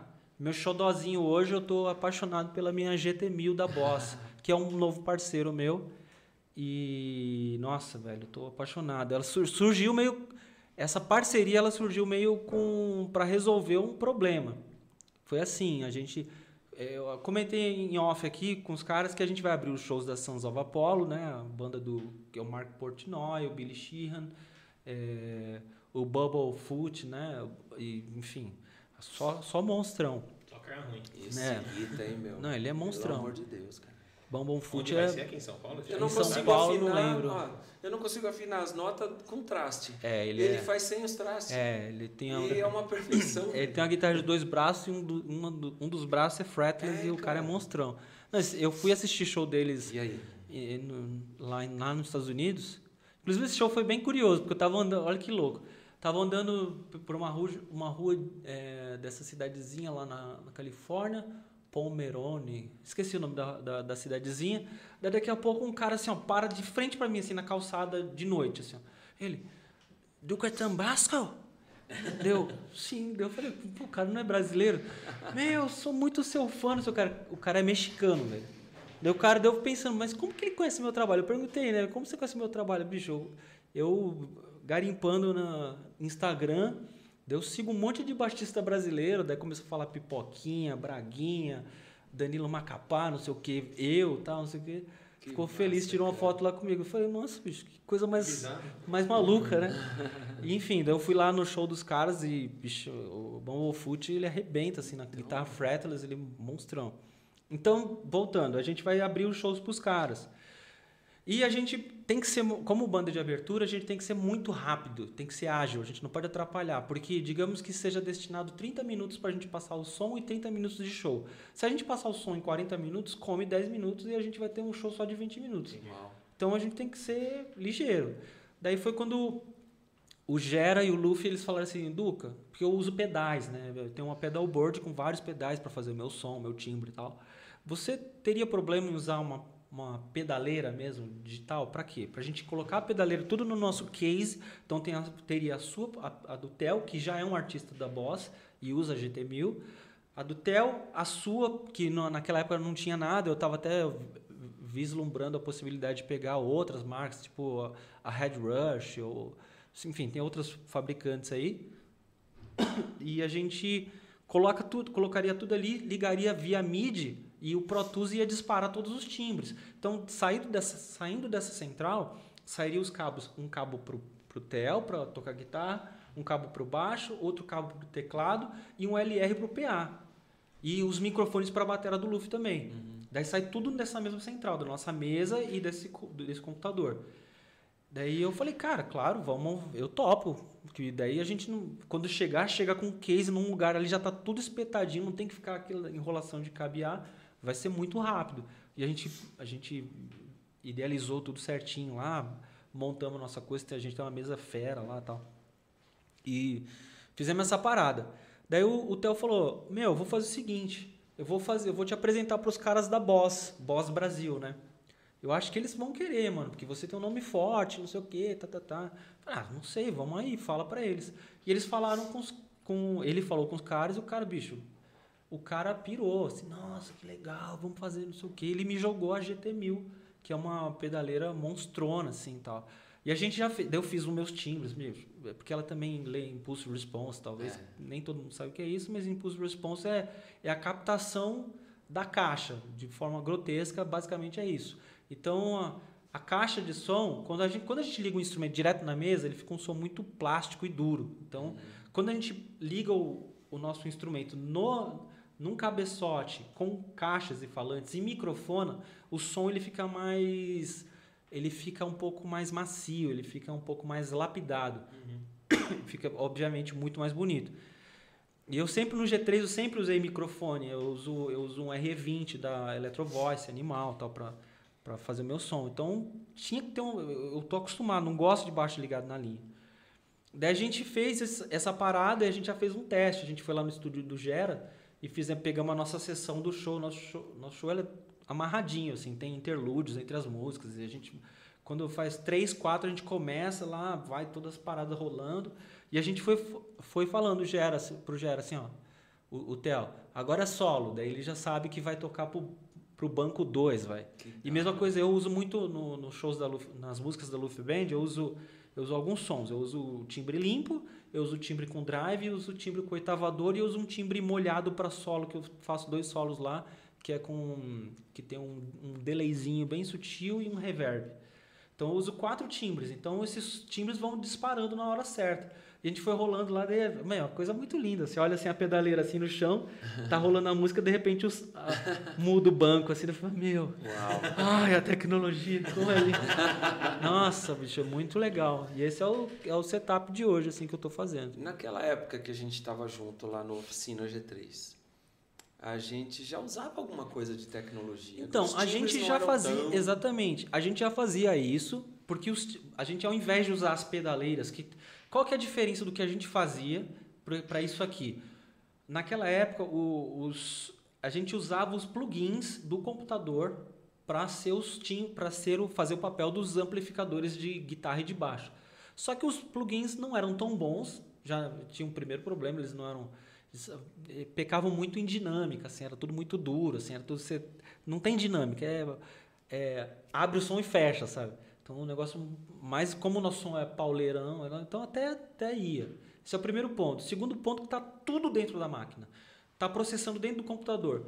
Plugin de baixo, plugin de guitarra, os, os plugins de teclado do Jean, tá tudo no mesmo lugar. Então tinha que ter uma máquina muito parruda. É. Hoje já não. Hoje assim, ó, a, a GT1000, ela tem um processador interno lá que tem, tem um nome, Fabinho, que é o especialista de produtos da, da Boss, ele sempre me fala e eu esqueço. Que é um processador muito parrudo.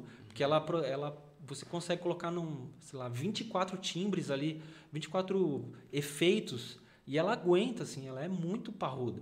Só que tá ali, ó, não tá processando no teu computador, tá processando nela. Então, o MIDI só vai disparar e soltar, então não vai pesar a máquina, entende? Entendi. Então é outra história, fica Eu- muito eu mais tranquilo. que o Jean tinha até um transmissor sem fio de, de MIDI, né, MIDI cara? tinha, dava pau pra caramba. Dava. Dava. pau. Pô, eu ia falar bem do negócio. A gente, Deixa pra lá. Deixa a pra gente abortou, não, não. Essa época a gente abortou. Chegou uma época a gente abortou, abortou o projeto. Falou, gente, para, tá dando ruim, tá dando.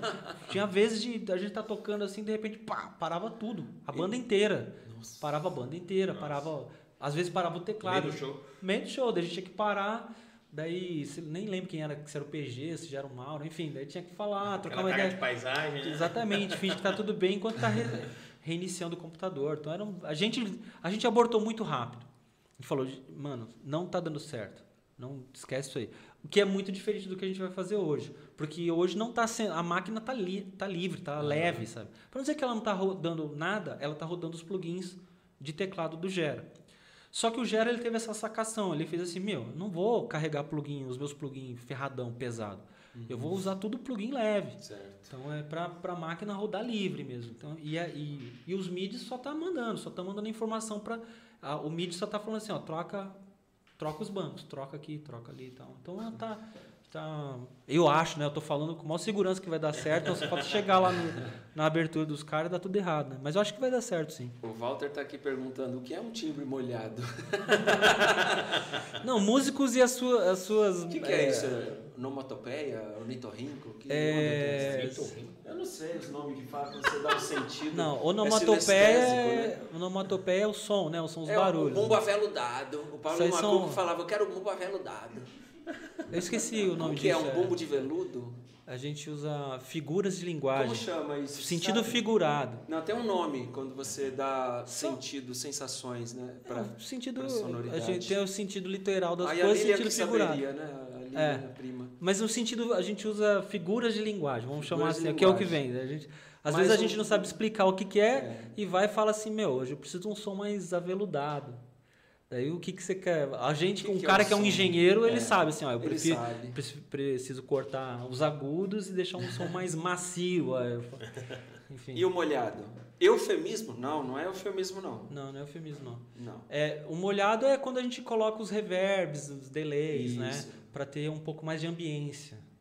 Ao invés de ficar o som duro, né, na cara, a gente, a gente coloca aquela ambiência. Então, você vai num teatro, daí o cara tá tocando o violoncelo lá no teatro, daí tá reverberando e ba- rebatendo o som em tudo que é canto. e esse som ele fica um pouco mais molhado. Molhado. Pensa numa caverna. Também, aí. Você ó. põe o Duca dentro da caverna, mais profundo, no meio da caverna ou na, É. na boca da caverna. Né? Aí Esse, esse eco, esse reverber que vai dar é a molhadeza. É o molhado. Molhadeza.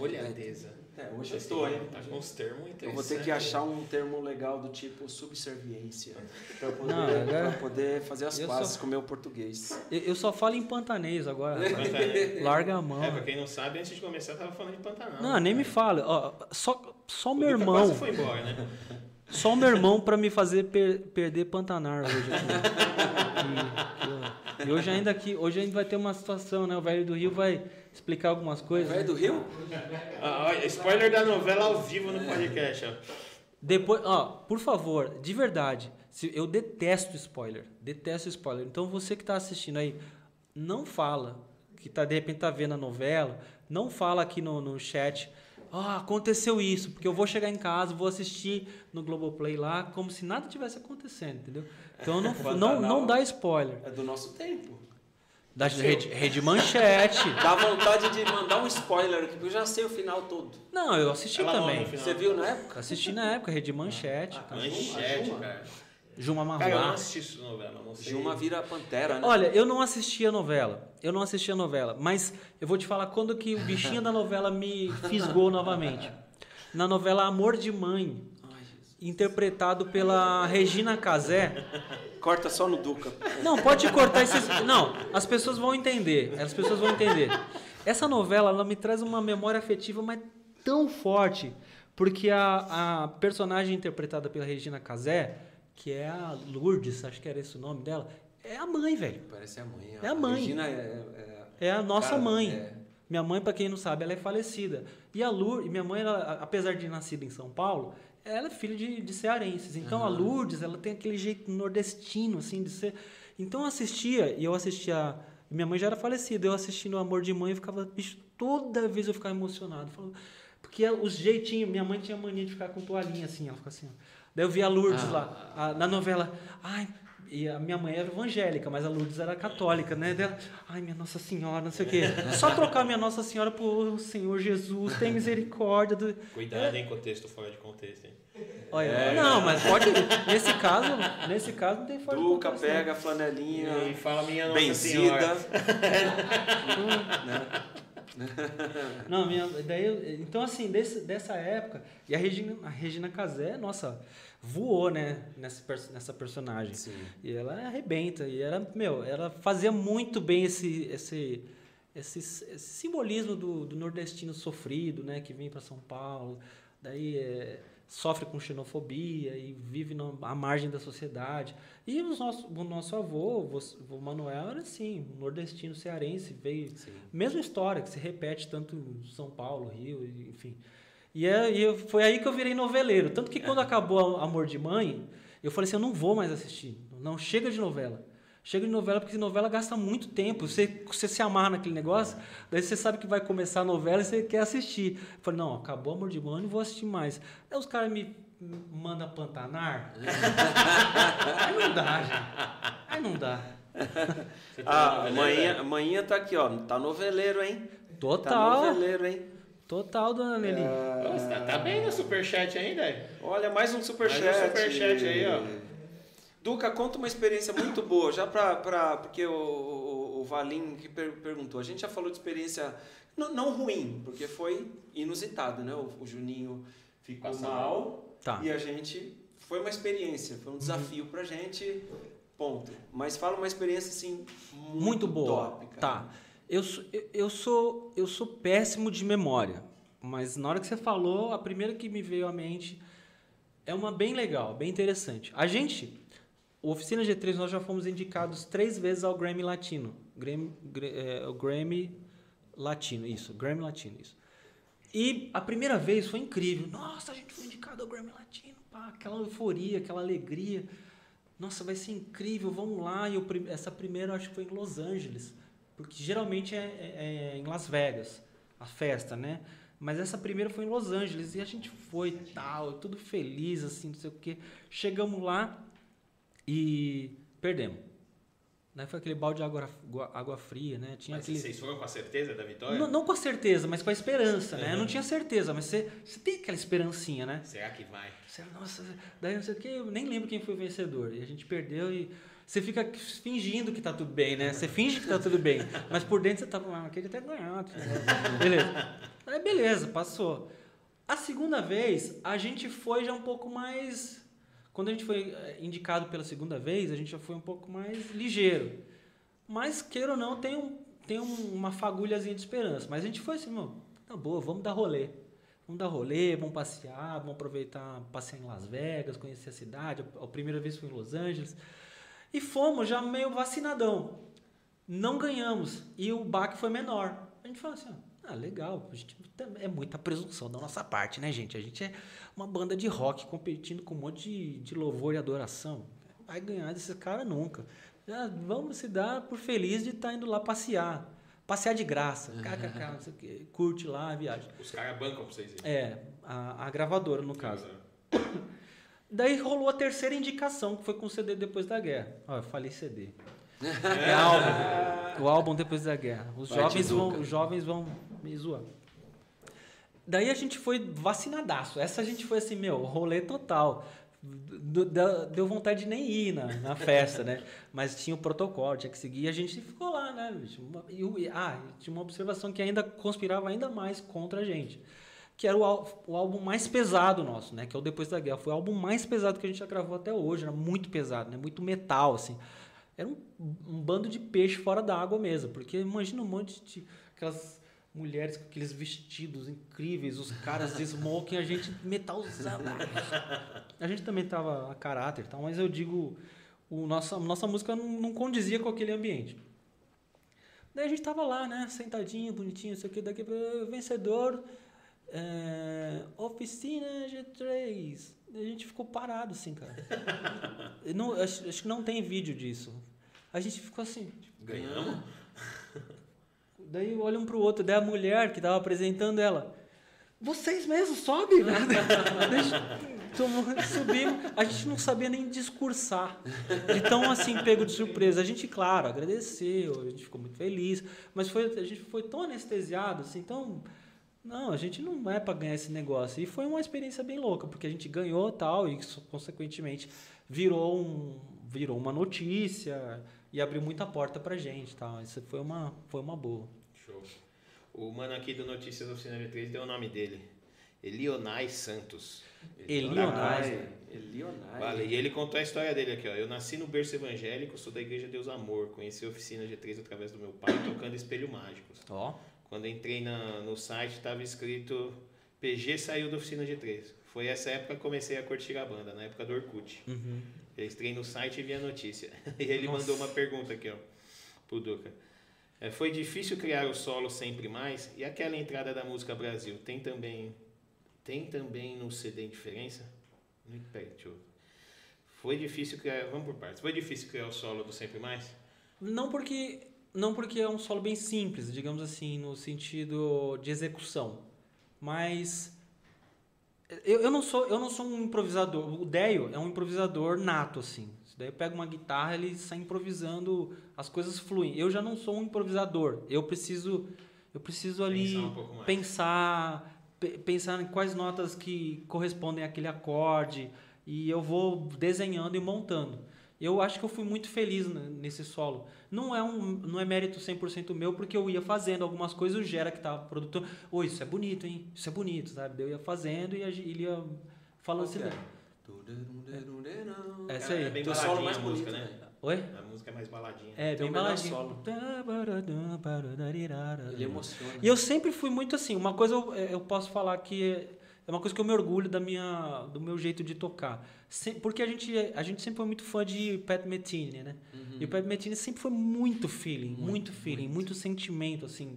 E é uma, por gostar de Pat Metheny, eu sempre gostei muito de tentar soar o máximo possível com muito feeling, usar tudo, tudo que é artifício possível para ter feeling, sei lá, apogiaturas, bends, vibratos, hammer-ons, pull-offs, slides, tudo é, vibrato mais horizontal, mais vertical, enfim, tudo que você possa imaginar, eu sempre estudei muito isso para fazer isso bem, porque já que eu não tenho a linguagem do jazz, né, aquela coisa, né, eu não tenho, então eu quero soar bonitão, bonito, fazer bonito.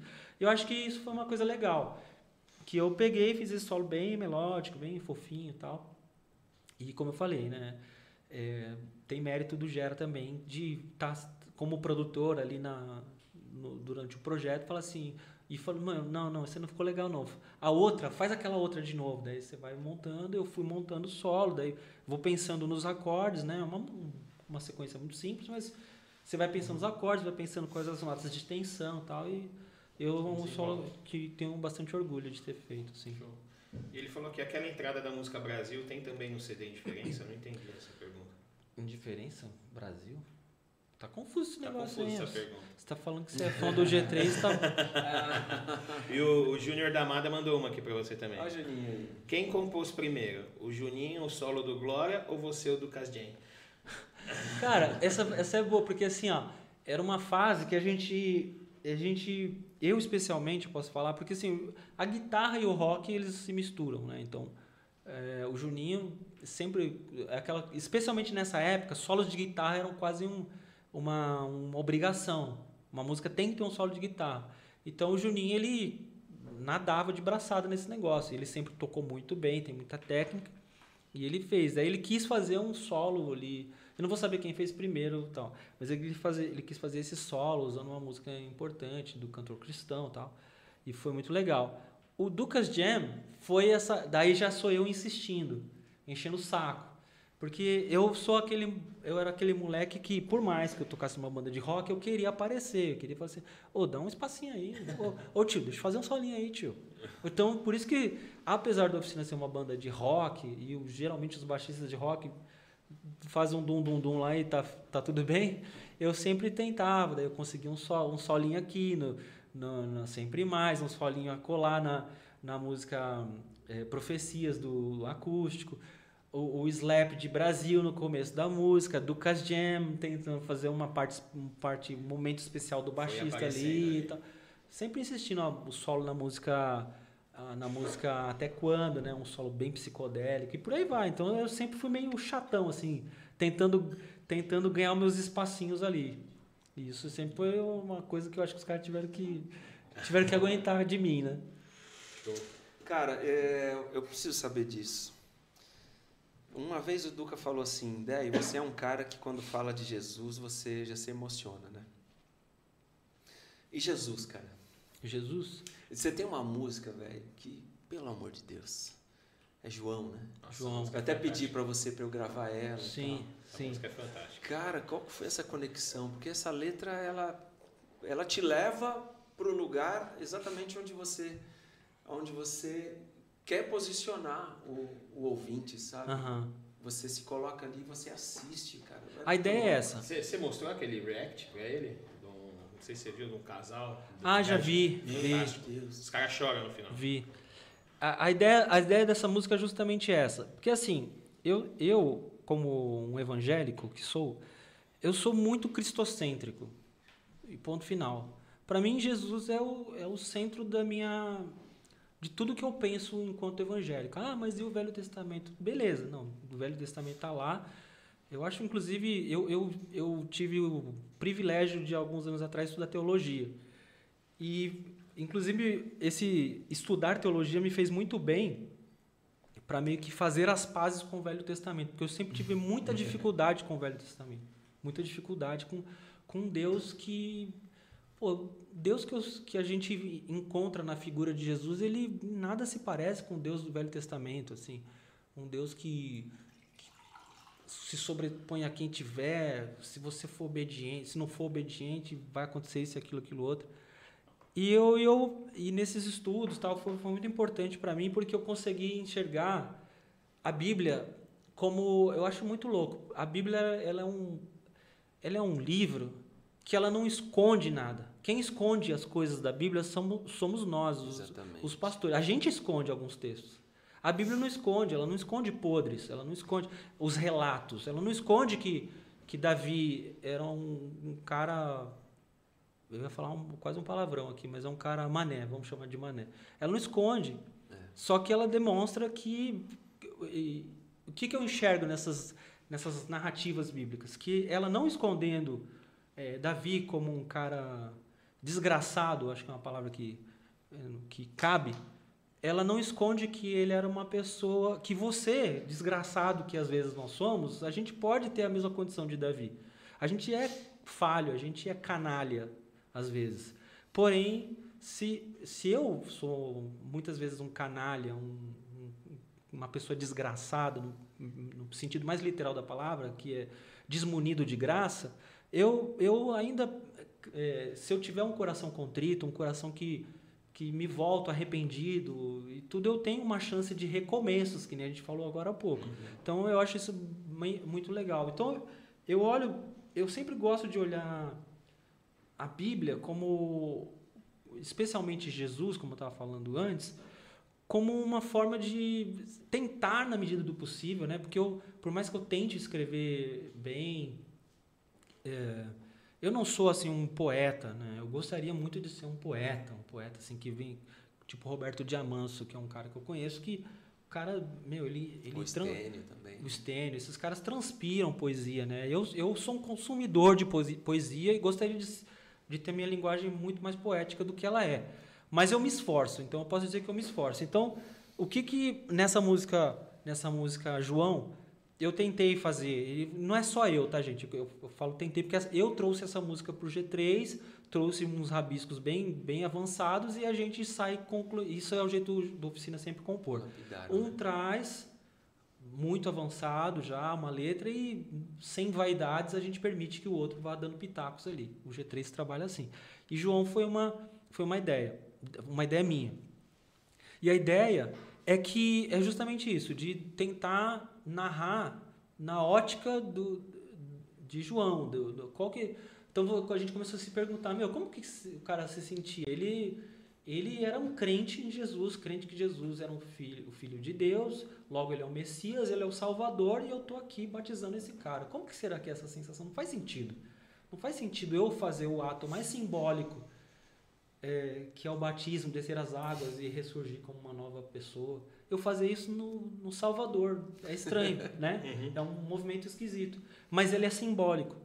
Ao mesmo tempo que ele é estranho, ele é simbólico. Porque ele, ele mostra o jeito de Jesus se relacionar com as pessoas. Entendeu? Jesus não se é. relaciona de cima para baixo, ele se relaciona aqui, ó, olho uhum. no olho. E, e uma coisa que eu acho fantástico na Bíblia, porque a gente sempre fala assim, né, que a Bíblia, a Bíblia ela é ela é ela é, como que é? Um clichê nosso evangélico, a gente diz que a Bíblia ela se, se renova, né? É. Cada dia, né? Que a Bíblia não ela é atemporal, né? Não sei o quê. Na verdade, ela, a palavra, lembrei que a Bíblia ela é, é uma palavra viva, né? E eu, eu interessante, eu ouvi um pastor falar esses dias, eu gostei muito disso. Ele fala que, de fato, a Bíblia é uma palavra viva porque nós estamos vivos, uhum. estamos vivos. Logo, a Bíblia é uma palavra viva, porque você está vivo, eu estou vivo, a gente está vivo. E você, de 10 anos atrás, que leu o Evangelho de Lucas, não é o mesmo. Logo, a sua nova leitura do Evangelho de Lucas, 10 anos depois, é uma nova leitura. Logo, a palavra ela se, ela se mantém viva através dos nossos olhos, das, das nossas leituras. Então, consequentemente, nessa história toda, eu, eu particularmente, eu tento, né, tenho tentado toda vez que compõe alguma coisa, tentado mergulhar mesmo, mergulhar naquela, naquela, naquele personagem e tentar narrar. Isso no caso de João, né? Em algumas músicas, por exemplo, a música Água Viva é uma música que também veio, é uma coisa que eu escrevi também, tenho, eu acho bem, eu gosto bastante. Usando, usando ainda as metáforas, né? Usando ainda essa coisa de, de situar, de se localizar, de criar ambientes. Então a gente coloca ali um cara num bar, sei lá, um bar, né? Água viva, o cara tá lá. Como que é mesmo? Eu não lembro como que é. Mas basicamente o cara fala assim, daí alguém chega e senta do lado dele. E o cara fala assim, tá querendo beber alguma coisa, esse cara, que nem, que nem a, a mulher lá na, na beira do, po, do poço, Jesus fala para ela assim, ó, é, eu tenho um negócio para matar a tua sede que você tá aqui buscando água, mas eu, eu tenho uma forma de matar a tua sede de maneira eterna, né? Então é isso, assim, é a forma que a gente que eu tenho tentado, né? Que eu tenho tentado. Já faz bastante tempo que eu não componho nada de letra, assim. Tem alguns rabiscos por aí, mas eu ando Eu acho que isso também faz parte da nossa vivência. Eu ando meio que num deserto, sabe? Num, num momento meio, sei lá, sem inspiração. Até mesmo por- pelo, acho que por tudo, por tudo que está acontecendo na nossa vida, na, na vida da, da humanidade, né? O, o jeito poderia poderia nos inspirar a compor algumas coisas, mas também ela pode nos tirar inspiração, né? O jeito que o mundo tá, né? Guerra, tudo que está acontecendo. E nesse momento eu tô passando por. Acho que um, eu tô tranquilo sobre isso, sabe? Não tô criando caso nem nada, mas é um momento que eu tô assim, meio, meio perdido. E nesse momento um pouco perdido, sem inspiração, eu acho que Deus tem sido muito generoso comigo, porque Ele tem colocado pessoas ao meu redor assim, que têm entendido, não tem. Por exemplo, né? Às vezes você chega para alguém e fala assim: ó, cara, minha fé tá meio abalada. Daí alguém. Minha mãe, minha mãe era uma evangélica fervorosa. Ela seria inadmissível para ela. Eu falar assim, mãe, eu tô com a minha fé bem, bem meia boca. Ela, misericórdia, né? Mãe seria essa pessoa, né? É, o jeito dela, ela diria, misericórdia, menino, não, vigi- vigia, não, vamos orar. Repreende isso na tua vida. E eu tenho andado com algumas pessoas que, que eu falo assim, o cara fala, não, relaxa, mano, tá tudo bem. A vida, ela não é linear. A vida não é linear. Se você está buscando linearidade na tua vida, você está morto. Porque se até uma outra metáfora que eu vi muito interessante, né? Você olha os, você olha lá no, é, qual que é o nome daquele negócio lá, eletrocardiograma? É, né? Que fica ali, né? Fica ali. Ele não é linear, ele é ali, ó. Porque quando tá linear, morreu, entendeu? Então eu não tô morto. Se eu tô com altos e baixos, tá tudo bem, ufa, tá tudo bem. Daí, esse mesmo pastor que falou isso para mim, ele falou assim, você só tem que tomar cuidado com os, nesse, nessa não linearidade, com os, com os picos de euforia e com os, com os vales de depressão. Fica só ligado nisso. Mas se você tá nessa não linearidade da vida, tá tranquilo porque você tá vivo, você não tá morto. Me empresta tua caneca. Mas essa coisa que. Pega mais uma lá, pô. Vem pegar outra lá. Tá aqui, essa aqui tá livrinha. Essa Tá? aqui, Dudu. Tá aqui. Tem aqui, tem aqui, Lu, tem aqui. O, o Duca falou coisa interessante, né? Desse hiato criativo que ele está vivendo, né? Mas eu falo uma coisa para você, Edu. Pausa também é música. É verdade. E a gente às vezes absorve, traz para traz para a alma, é, gera na gente o sentimento, curte aquilo e aquilo vira poesia. É. Né? Não é Sim, é porque verdade. de repente você não está criando. Eu também estou nessa fase. Aham. Não estou escrevendo nada. Mas às vezes você pega o teu instrumento e sai em notas. Ah. Essa é a tua profecia. É, nesse momento eu tô, Essa ne- eu tô nesse momento. É. Tô nesse momento que você falou de eu tô tocando muito, assim, tocando muito. É assim, eu tô muito apaixonado porque já tive São também palavras. eu já tive momentos de não tocar nada, de não ter prazer em tocar instrumento musical. De cara, de ter, ah, de ter que tocar o contrabaixo porque eu preciso, como uma obrigação. Já tive momentos na minha vida. E nesse momento eu tô muito apaixonado por música. Eu, todo dia eu vou lá pro meu estúdio, sento, ligo o contrabaixo, produzo, crio. Então, então eu tô nesse momento. Então acho- é o que você disse. Então pausa, pausa, né? Algumas pausas também são música, né? E eu Jesus acho que está nesse aí, cara. é. Jesus está aí na tua Ah. música. E nesse momento, e nesse momento eu acho que nesses hiatos, né, como você falou, Dan, é, eu acho que eu tô direcionando para uma outra coisa. Música que também é uma expressão, né, mano? Uma expressão da arte, uma expressão não deixa de ser. Show. Mano, agora eu pergunto. pra Você pegou a água para você ou você te- era para mim? Peguei pra mim. Tem, tem outra caneca aí, não tem? Tá Tem essa, aí, essa tá velho. Você limpa? tá com sede? Tô com sede, você. essa tá limpa? eu achando tá caneca. essa aqui não tá não. Não? Eu achando que ele tava me servindo assim, Ah, ó. Pera aí que eu vou colocar uma água para você, porque eu tô com a garganta seca, ele tá pegando. Fala nada, né, só, também. Só, por- só porque você fez isso com ele, a caneca é do meu. Ó! Não, vamos fazer um agrado no amigo, né, Du? cara, eu acho que eu já perguntei tudo que eu tinha que perguntar. É? Então mas, deixa eu mas fazer cara, uma que pra- gostoso. Pra vocês dois Ah. agora. É, vocês pensam em fazer algum trabalho musical junto? Porque vocês nunca fizeram Nossa, a assim, gente tipo, pensa muito. A gente pensa o tempo todo e começa nunca- as coisas, né, Dudu? É difícil, mano, porque assim, ó, Dé, você já responde, mas deixa eu falar um pouquinho Tá sobre isso. É assim, a gente pensa, a gente tem muitas ideias, assim, o tempo todo pinga alguma coisa, alguma... Só que eu acho que o, que eu acho que complica em tudo isso é porque tá todo mundo tentando ganhar o seu ganha-pão, né? Então a gente Verdade. às vezes a gente tem uma ideia e essa ideia vai demandar tempo. Vai demandar tempo do DEI. De... Eu estou morando em Jacareí, no interior de São Paulo. Ok, algumas coisas a gente pode fazer remota, né? remotamente. Até o Deio, quando a gente teve uma ideia inicial, aí o Deio mandou umas ideias lá, tem guardada lá comigo. Pra gente fazer, fazer um álbum instrumental, alguma coisa do gênero. Mas o Deio tá tentando ganhar o dinheiro dele, eu também tô tentando ganhar meu dinheiro com o meu curso. Ó, o curso, ó. Ó, já vou fazer o merchan. Posso fazer o merchan? Gravidade. Posso? Curso Gravidade, mês agora, mês de julho, mês do rock. Vou dar, posso dar uma aula de mês do rock? Quem, quem me segue nas redes já viu essa Já aula. vi, já vi essa aula. Já viu essa aula? essa aula, cara. Eu vi isso daí. É, nasceu o mês do rock, é considerado mês do rock mês de julho. A gente tá em julho? É, Estamos em julho. Estamos em julho. Mês de julho, dia 13 nasceu. Porque dia 13 foi quando aconteceu o show Live Aid, com um monte de banda se juntou, que aconteceu em Wembley, na Inglaterra, e também no JFK, na Filadélfia, né? Nos Estados Unidos, também aconteceu em Sydney e no, no Japão. Então, várias bandas, Inexus, Duran Duran, é, Queen, Queen. é, Elton John, Eric Clapton, Paul McCartney. Queen tá no filme, né? Tá no filme, exatamente. É o que, é o que salvou a vida do, do, do Fred Mercury, né? Que ele tava vindo numa depressão ali, enfim, salvou periodicamente, que depois ele acabou morrendo de AIDS, né? Mas enfim, era, foi um show foi um show incrível e por conta desse, desse momento, assim, né? Esse momento emblemático ali se estabeleceu que o mês de julho é o mês do rock. E como eu sou um cara roqueiro a vida inteira dedicado ao rock, eu, a gente decidiu com o meu curso fazer uma promoção com 40% de desconto no curso Gravidade. Então, se você quiser aprender contrabaixo com esse humilde baixista de rock que fala com você, você tem, aproveita esse mês de julho que tem 40% de desconto. Então, o, o endereço é muito fácil. É cursogravidade.com.br. Facinho. Curso Gravidade. Curso Gravidade. cursogravidade.com.br. Facinho. Vai lá estudar comigo. Eu vou falar o meu bordãozinho. Vai ser uma honra ter você como meu aluno e ser chamado por você de professor. Aproveita, que lindo. aproveita, manda um abraço. Que fofo. Manda um abraço pro Thiago, que é um dos patrocinadores aqui do, do programa, que ele queria estar aqui, mas teve uma reunião na igreja e meu pai, que é o pastor dele, não deixou ele faltar.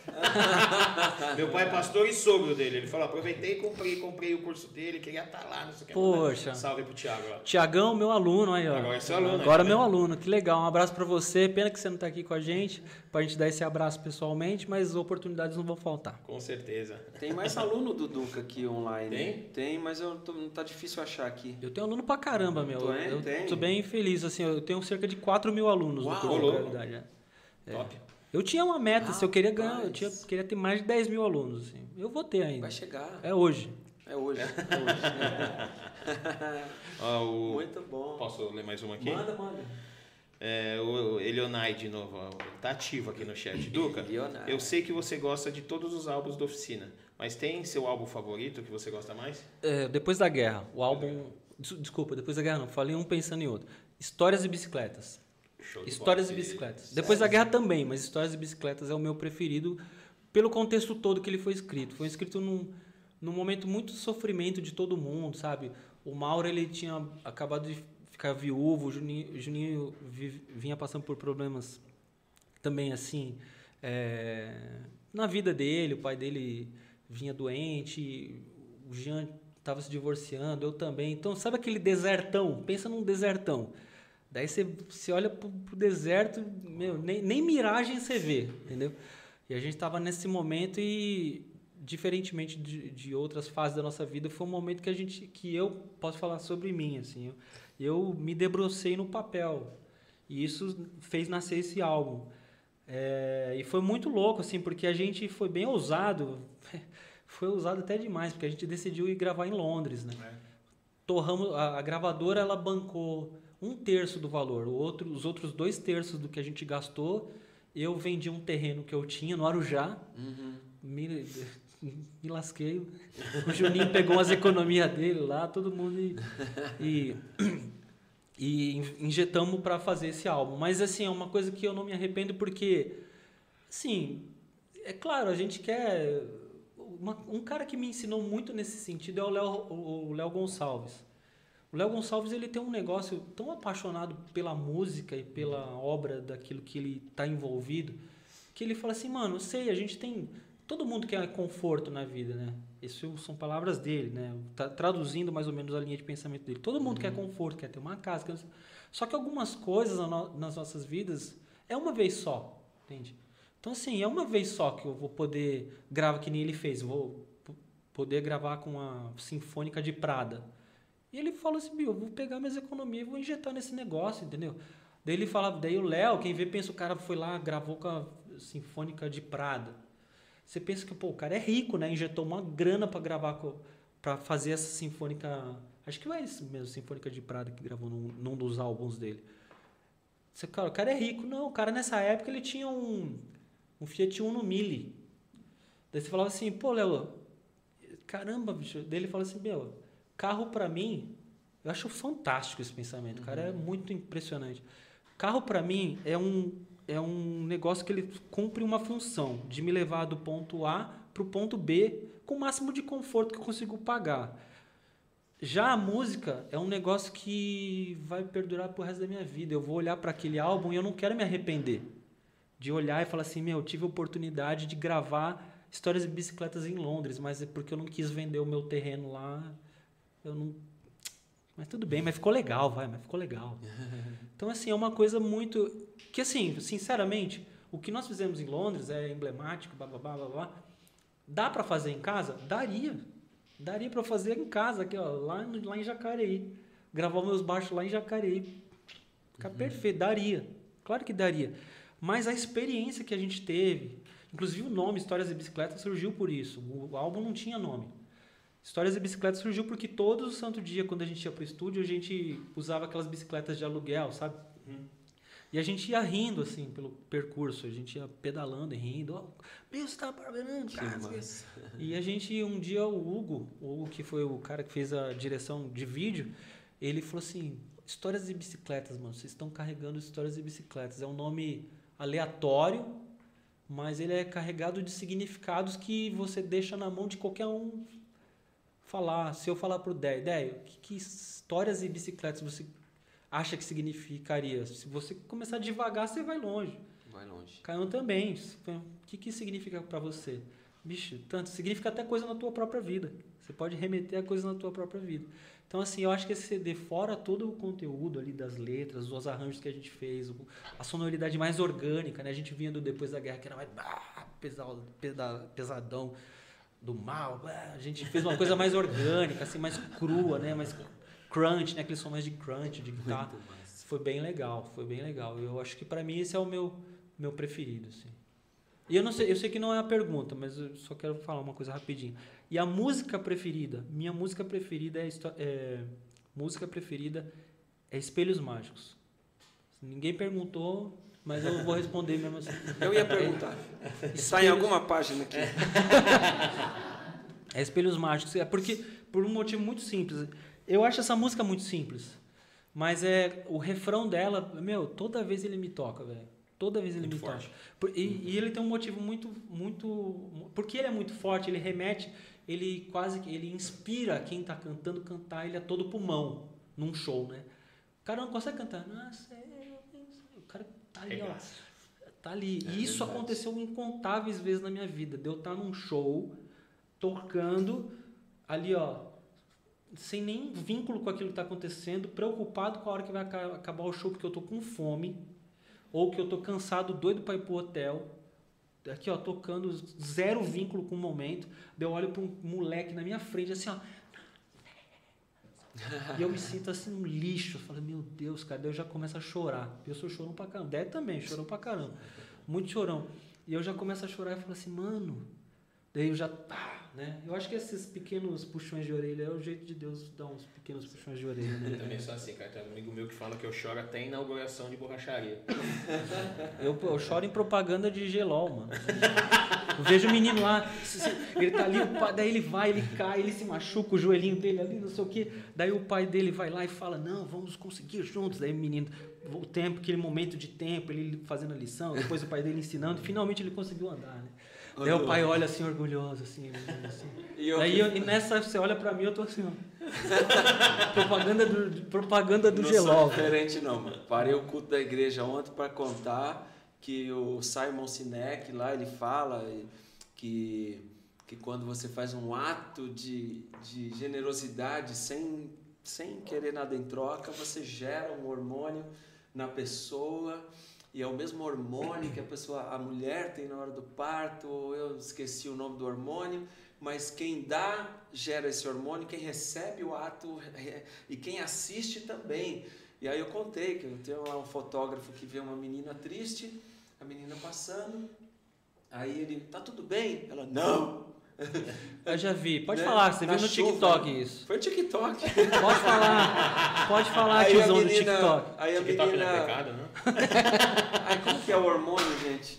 Não sei.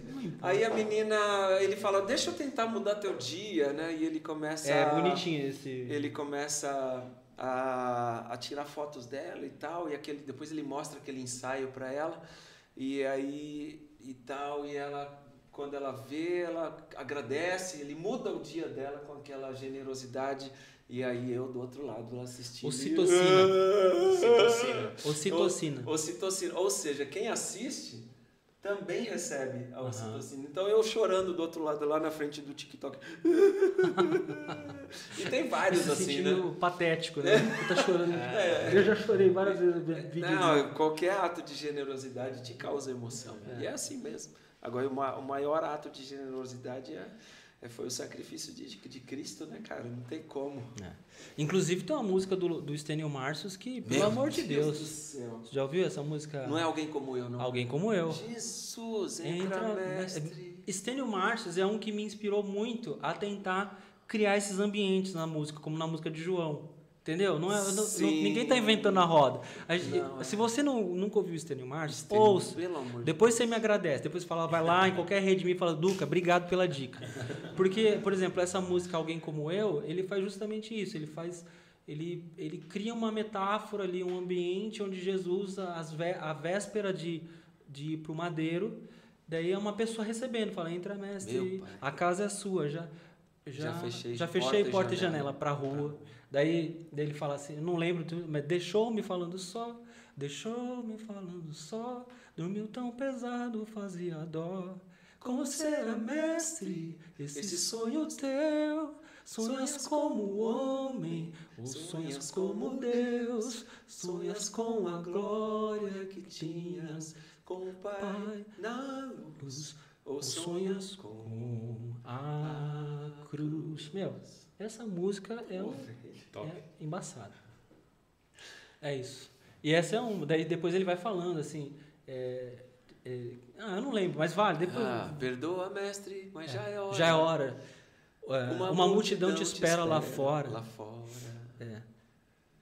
É, per- é, eu, não sei o que. Estás mestre, decidido, Não te, Não de- te detenho. Vai curando, Vai até, curando até chegar ao, chegar ao lenho. Daí Partiu, Partiu, fica a paz em mim. Deixa a sala com o cheiro Cheiro de jasmim. Vai verter a vida. Vai verter a vida desse, corpo desse teu. corpo teu. É, para curar alguém, do- a dor de alguém como eu. Negócio. Meu, essa música, é, recomendo, recomendo. E tem é outra aquele também. minuto que você fica E assim. tem outra também do Stênio que eu acho que é. Nossa, velho. É a do, do filho pródigo. Do filho pródigo. É, Como chama ela? eu não lembro. O portão, o portão. É, o portão lembro. ficou só, só assim. É, que o, que o pai tá lá, daí ele chega no. É, é linda, mano. Ouçam, ouçam, Stênio O, mano. o, cara- o CEO aqui do estúdio falou: "Amo- amo esta música, Estênio é maravilhoso. Quem que é o O CEO? CEO daqui do O estúdio, André? André. Ah, é André. Tá lá em cima, tá no andar tá de em cima lá. Então fala pro, pergunta pro André se ele lembra qual que é a outra que ele vai falando do filho É pródigo do lá. portão, Fim de né? tarde no portão. Fim de tarde Fim no de portão. tarde Aqui, ó. no Não portão. precisa nem perguntar, ele já mandou aqui. Obrigado, obrigado. Relento. A É. cabeça branca ao relento. É isso. É, fim de tarde no portão, cabeça. Meu Deus. Ah, não lembro, mas é bonita Ah, demais. gente, vai procurar, porque olha É, só. vale, é, vale a pena. É uma- muita emoção É um envolvida, poeta. né, tapeceiro também, tem uma música que é o tapeceiro, que ele usa a metáfora de um tapete, assim, onde o tapete. Ah, o André tá aqui, ele tá aí. Ele Tá aqui. Onde o O tapete ele está é lindo, né? Ah, ele tá, tá nos dois, ó. Tá lá e cá. Eu tô Onde tá- sentindo falta do Júnior aqui. Ô, Júnior, vem pra cá um pouquinho. O Júnior do Café? Júnior, é, Júnior da Mada. Tá aí. Júnior, ah, ele tá pra aqui. cá, Júnior. Mas ele tá, ele tá longe, né? Não, aqui, ó, ele tá no. Não, ele quer que ele do- saia do meu e vai pro dele. Ah, tá. Eu quero pescar no aquário do, do Caio. Eu quero pe- pescar seu superchat. Falar nisso, já tá chegando a hora? do- Como que é nosso time aqui? Não sei, posso segurar mais um pouquinho? Eu tenho umas perguntas aqui ainda. Manda, manda. Manda, posso? Manda. É, voltando um pouco para oficina, você falou do depois da guerra aí. Eu vi uma entrevista do Aposan, cara, que ele falou que. Mentira. É mentira. Olha eu com o microfone Ó, aqui. caindo de novo. Luciano, tá difícil aqui. Toda vez que eu vou falar. é, aí- Ah, agora vai ficar, hein? Vai ficar? Na verdade, eu acho que tinha que prender nesse de baixo aqui, ó. Alzola, feromônio. Não, não, é o outro. Não, é ocitocina. ocitocina. Deixa só no de baixo.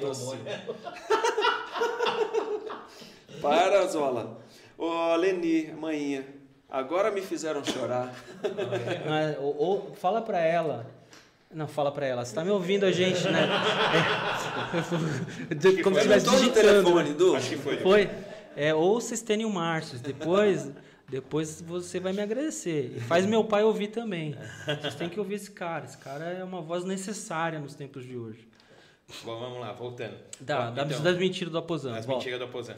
Ele, ele comentou que a entrada dele na oficina foi meio no susto, porque, cara, ele veio do pagode, né? Aham. Então ele, ele contou o lado dele. Agora que eu vi do, o lado de vocês, como foi receber o cara do pagode? Cara, assim, foi, foi tranquilo no sentido que ele era um músico, por mais que ele, ele não tinha a voracidade do rock, que o rock pede, ele é um músico de estúdio, né? Ele é um cara, um cara inteligente, um cara rápido, um cara dedicado, ama o que faz, entende? Então ele tá. É um cara que dedicou a vida à música e vai morrer fazendo esse negócio. Então quando ele veio, tocou, e de fato faltava a pegada, igual quando o Mike chegou, tocava muito mas faltava pegada, faltava intensidade. Então a gente falou, bicho, sensacional, só precisa intensidade, falta pegada. E eles, ambos, né, tanto o Aposan quanto o Mike, eles, meu, os caras são sensacionais, porque nesse sentido de, de que enxerga, não fica com. Porque assim, eles, como eles tocam muito, eles podiam se sentir envaidecidos e falar assim: ah, quem são vocês para falar sobre o que eu faço? que eu fazer?" Não, eles tiveram humildade de falar: é mesmo, tá faltando? Vou, vou, vou correr atrás disso aí.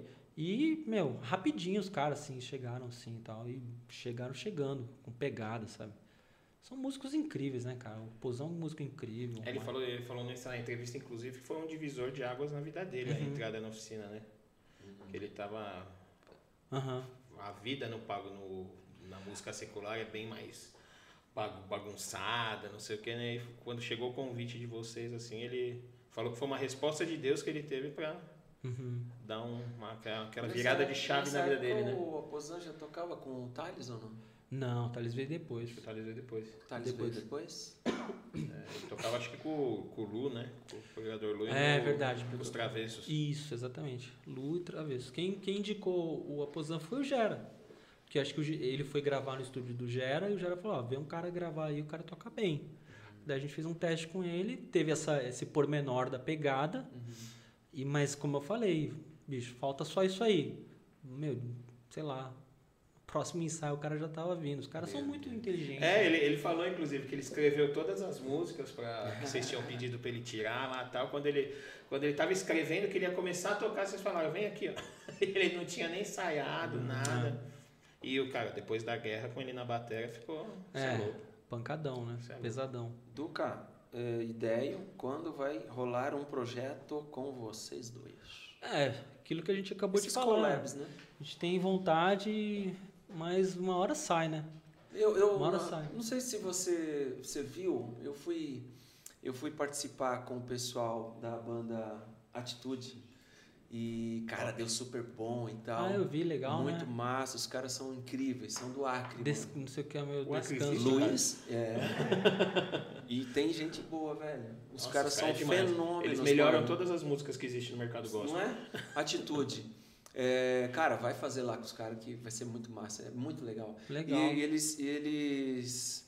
É, por que eu tô falando deles? Odinho, por que eu tô falando deles? Deu um branco. Do collab. Do Collab, da, da tá. gente fazer Collab. coisa junto. É, quando eu tô pregando também acontece isso. Aí o pessoal, tal coisa. O pessoal já tá acostumado, já quando dá o branquinho, já. Tal coisa. E, e aí eu gostei tanto do formato deles, do Magno e do Luiz, eu falei, cara, eu quero imitar vocês, me ajuda, né? E ficou aquela coisa. você né? comentou Você que foi comigo. Os caras- dele, que eu te mostrei o primeiro vídeo deles, não foi? Você não, conhecia os sei. caras. Não, foi o. Você falou do Eu vídeo, mas dos caras. quem me indicou foi o Robson, da SGT. Ah. Robson Déio, conhece? Fala com esses caras aqui. Inclusive, ele tava com uma guitarra minha, é, que ele foi lá no SGT, levou para o estúdio dele e a ideia era eu resgatar a minha guitarra. Lá no estúdio. Mas aí ah, o foi, Robson foi, falou. combi- foi combinadinho, então. É, o Robson falou, aproveita e marca alguma coisa com os caras. Fizemos lá a música e eu achei muito incrível. Eu falei, cara, me ensina como é que vocês fazem e tal. É engraçado, né? Os caras cresceram ouvindo a gente e de repente eu tava lá pegando coisas, aprendendo, né? Macetes. Porque eles estão É atualizados, muito legal. né, cara? É muito legal. E, e aí pintou a ideia de fazer essa questão, fiz um monte de enquete no, no Insta para saber a linguagem do meu público, que, que e o que ficou de fato era aquela coisa do rock, porque eu venho do rock, e com participações. Então, claro que vai rolar Duca várias vezes, né, cara? Bora. Então, se prepara aí. Isso respondendo é, o quem que perguntou aqui? Foi o Nelson. Não, o Nelson perguntou sobre água de coco em Fortaleza. Não sei.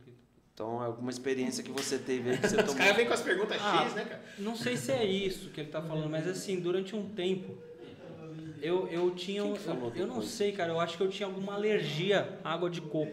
É? Eu, eu, eu tomava, eu tomei água de coco pouquíssimas vezes na minha Promete. vida.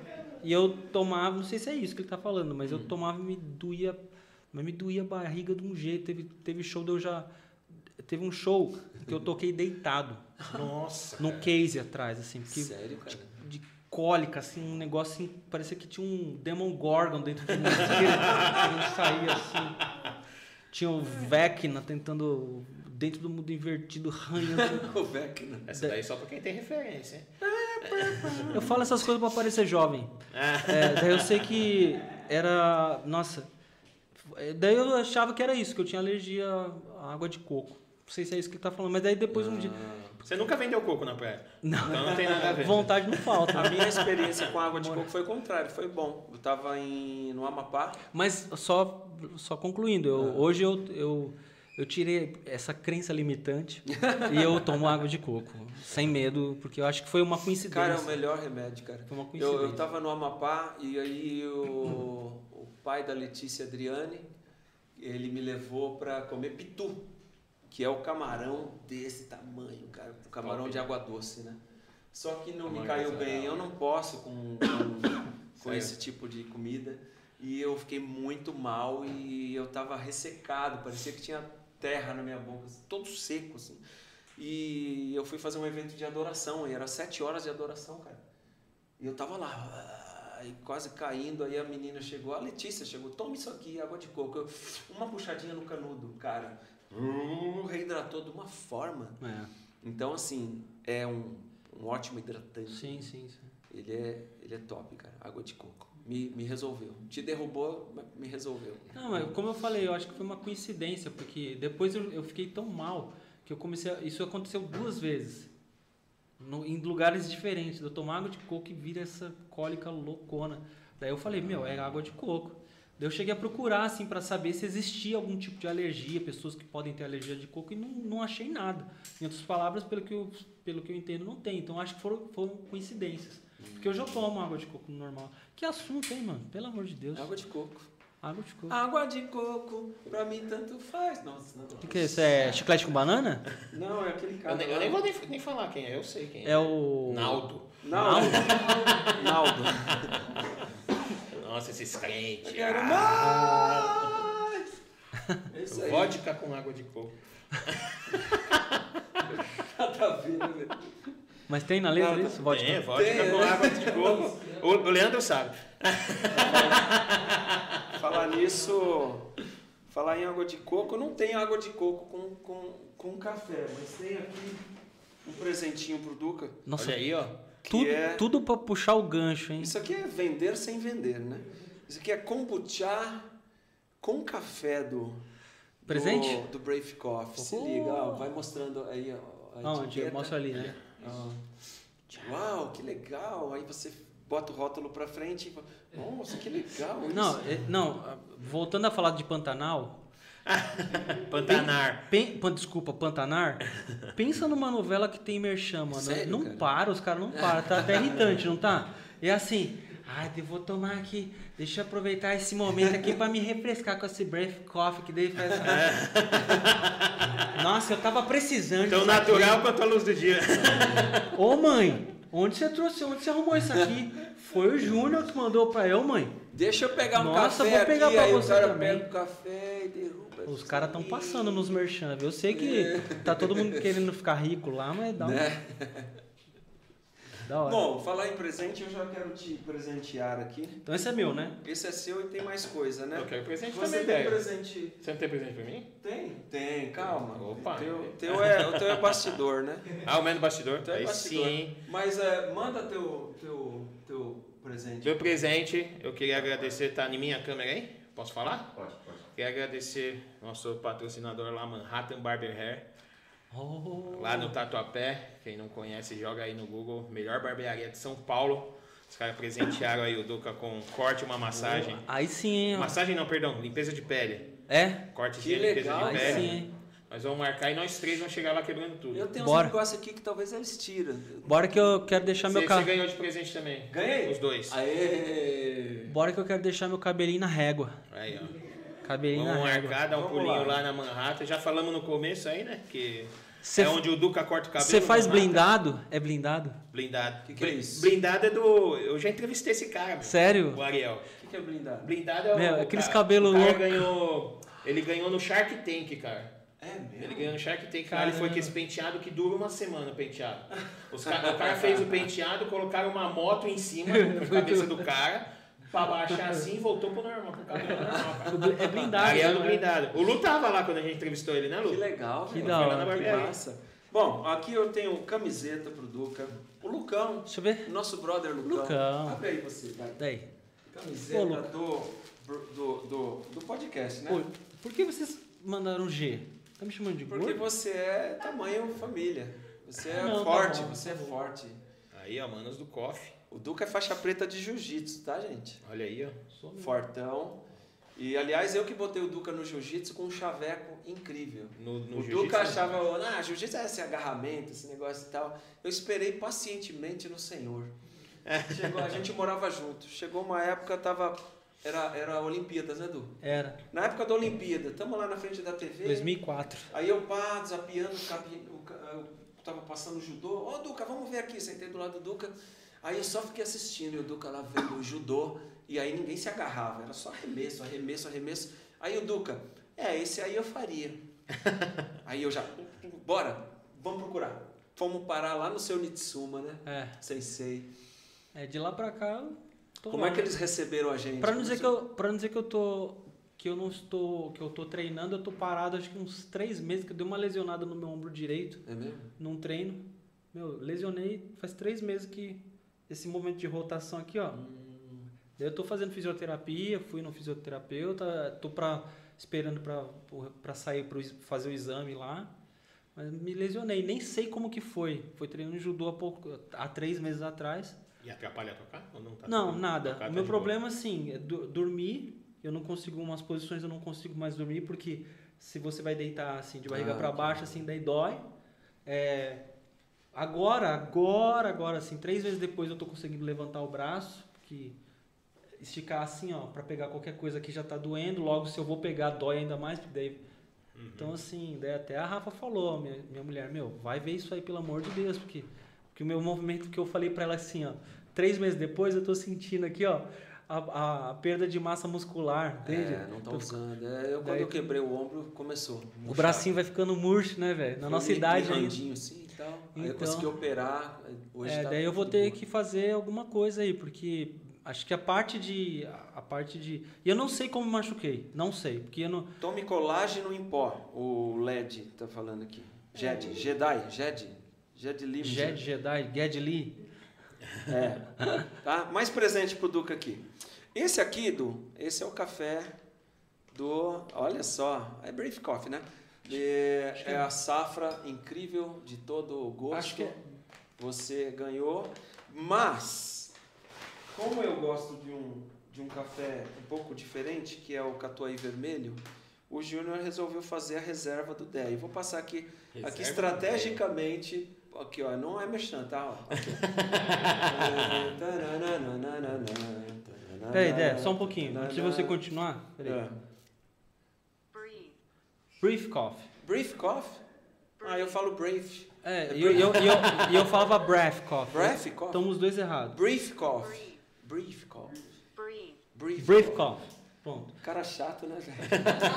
Não, eu, é que eu fico Então incomodado. volta o, o, o aqui. Devolve então. Não, é detalhe. Porque você tava falando Brave Coffee, Brave Brave. Coffee, eu, eu, não tá, tá errado isso aí. É eu, não é Brave Coffee, é Breath Coffee. e eu quietinho aqui comigo. Não, deixa eu conferir. Né? Então- nem, nem Brave, nem Breath. Vou é te brief. passar aqui o reserva do Deio. Olha isso, bicho. Reserva do Receba! Receba. Receba! Nossa, que cheiroso. Esse Ó. é um catuai vermelho. Aperta Eu gosto assim, demais, cara. disso. Gosto demais. Nossa, esse, Esse é é mais forte? Não, é mais, é mais frutadão. Esse aqui não tem. Nossa, tem que- É meio adocicado. É. Nossa, Da demais, hein? É isso. É Caramba, isso. Deion. Com inveja, hein, do seu, do seu reserva do Deion. Muito legal, Reserva né? Tambasco, Presente- os dois. Presente já ganhou o, dia de noiva.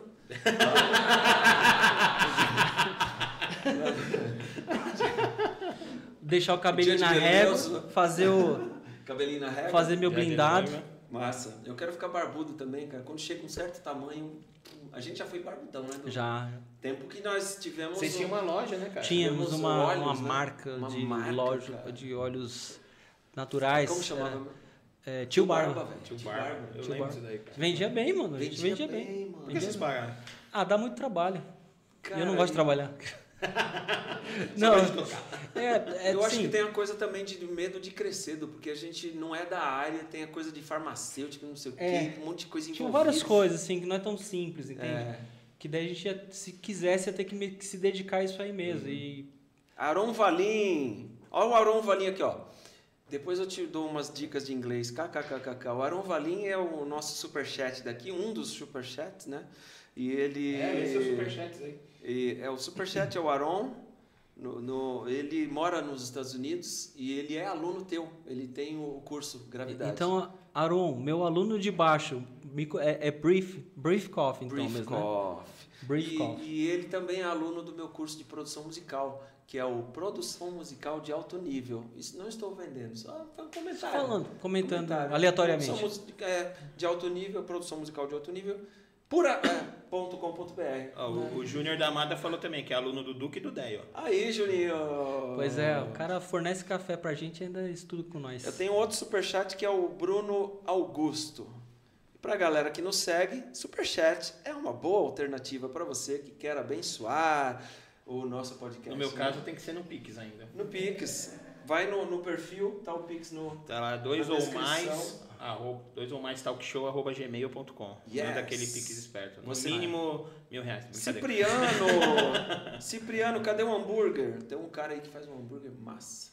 É o Cipriano. Cipriano? Cipriano, um Show. abraço. O que mais que a gente tem para falar aqui pro Duca? Considerações finais? Consideração. Deixa eu ver se Duca tem vai pegar coisa. estrada. Ah, né? o Júnior mandou um aqui, ó. Duca, de onde saiu, a- de onde saiu teimosia? Ah, Teimosia. É uma poesia, é uma música minha. Surgiu de uma poesia que eu fiz pra minha mulher. Ó que legal, mano. Julião tá ligado nos Paranauê. Olha. É, eu fiz uma poesia pra minha mulher, pra chavecar ela, né? E, e Espero eu que minha esposa não esteja assistindo agora, senão eu vou chegar em casa, tá vendo? Ele fez. e depois eu transformei, transformei em aqui, música.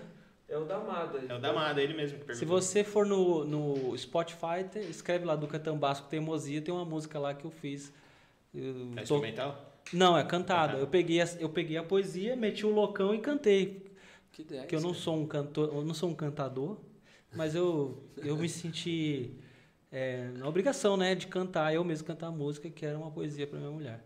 Que é uma poesia que basicamente eu chamo de amor teimoso, porque a metáfora que eu brinco ali é o seguinte, que nós somos como, duas árvores, árvores plantadas, distantes, é, distanciadas geograficamente por conta das nossas raízes, eu em São Paulo, ela, ela no Mato Grosso do Sul.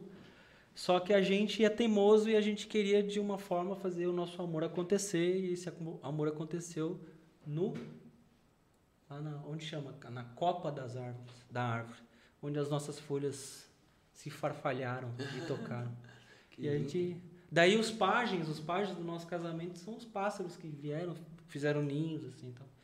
Então eu fiz essa poesia, depois eu transformei isso numa música, que é esse amor teimoso aí. Depois vocês dão uma ouvidinha lá. Show. Amor teimoso. Amor tem novo, é nome de sertanejo, hein? Esse amor teimoso. É assim mesmo. Você podia chamar o Daí pra tocar. Esse amor. O jeito. Eu, eu vou cantar pra vocês um trechinho dela. É assim, é. Esse amor teimoso. É o Daí que toca tá? É, não gostei. Que o Senhor plantou em nossas vidas. Muito bom. Show de bola. É isso aí, Daí. É isso, cara. Deixa eu fazer aqui, eu não sei se você tem aí uns agradecimentos aqui. Eu quero agradecer mais uma vez aqui o pessoal da Peace Custom Shop. De, de onde é mesmo? É no Cachoeirinha, lá no Rio Grande do Sul, perto de de Porto Alegre. Cachoeirinha, eu tenho um podcast que eu, que eu ouço, que é do Rio Grande do Sul. É o Vira Casacas. Eles são de lá e eu acho que eles são dessa região. E lá tem uma pizzaria que eles sempre divulgam. Como que é a pizzaria? Putz, eu não lembro, mas eles falam. Você é de lá, né? Não, sou de- eu morei lá. Não, mas você, mas você é do, do sul, né? Não, sou de São Paulo. São- ah, mas morou lá. É. Eles falam sempre da, da pizzaria lá, eu não lembro É o nome agora. Ou seja, tem, a tem os caras lá do, de Porto Alegre e adjacências estão estão no mundo dos podcasts aí, se divulgando. Falar nisso, o Dinho reclama que lá não tem padaria, cara. Tem pouca padaria. Tem pouca É, mas tem padaria, mas padaria é pra comprar pão. A gente não, padaria é pra tudo, É um lugar né? pra dar rolê, né? Tudo, tudo. Pô, mas e aí a tem gente... aqueles café colonial, que é Tem, um é verdade. negócio maluco, né, cara? Lá tem? É, porque a padaria lá é igual celular, é feito pra falar. Mas celular a gente usa pra quê? Ó, que eu tô assistindo aqui ao vivo, pra tudo, menos pra falar, né? Então, sabe que eu é tava, sabe que eu tava falando, eu tava falando do, do Vira Casacas, né? Daí eu lembrei do- da parada da, da pizzaria, que apoia o negócio deles lá.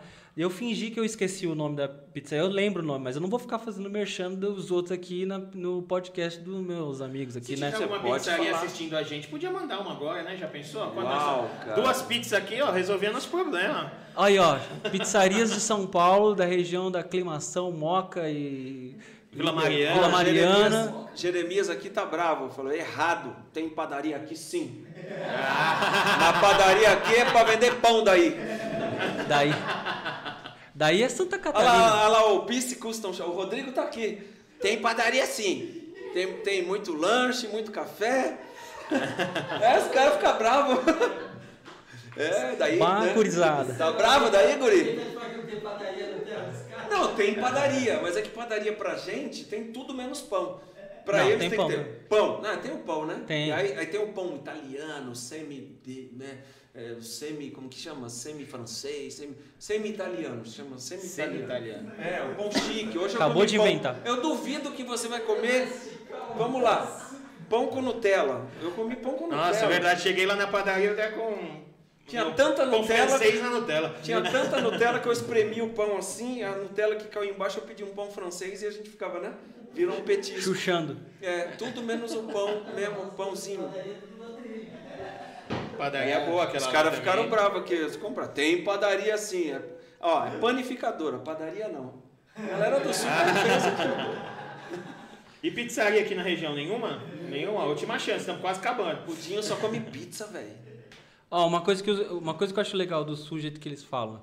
Fala assim, você vai falar o preço de alguma coisa é, sei lá, 5,50. 5,50. Cinco Qu- com Quanto, quanto custa? 5,50. E uma curiosidade também, quando eu quero- o que você quer dizer assim, é claro que sim. Você fala assim, capaz, Capaz que que não. Capaz, não. Você capaz. entende isso?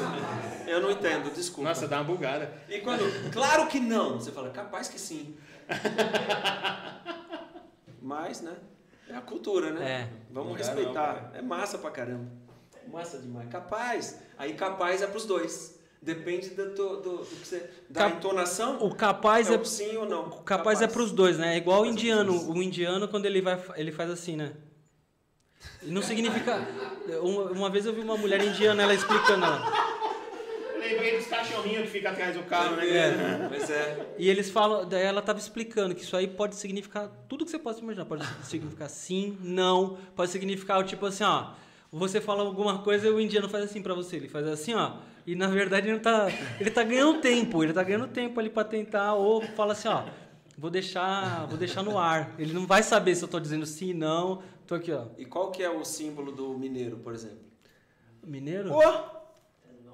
Nu. Vai. Nu. Nu. Nu. Não, mas nu quer dizer é, é sim, é top, né? Mas É. tem uma expressão do paulista pra sim e pra não. Qual que é?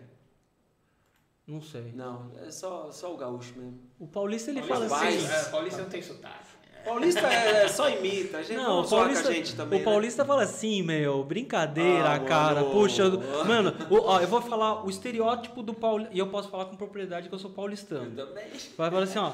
Cara, eu vou trazer um café gourmet pra você, cara. É brincadeira, meu. Nossa, tem notas, tem, tem notas amendoladas, mano.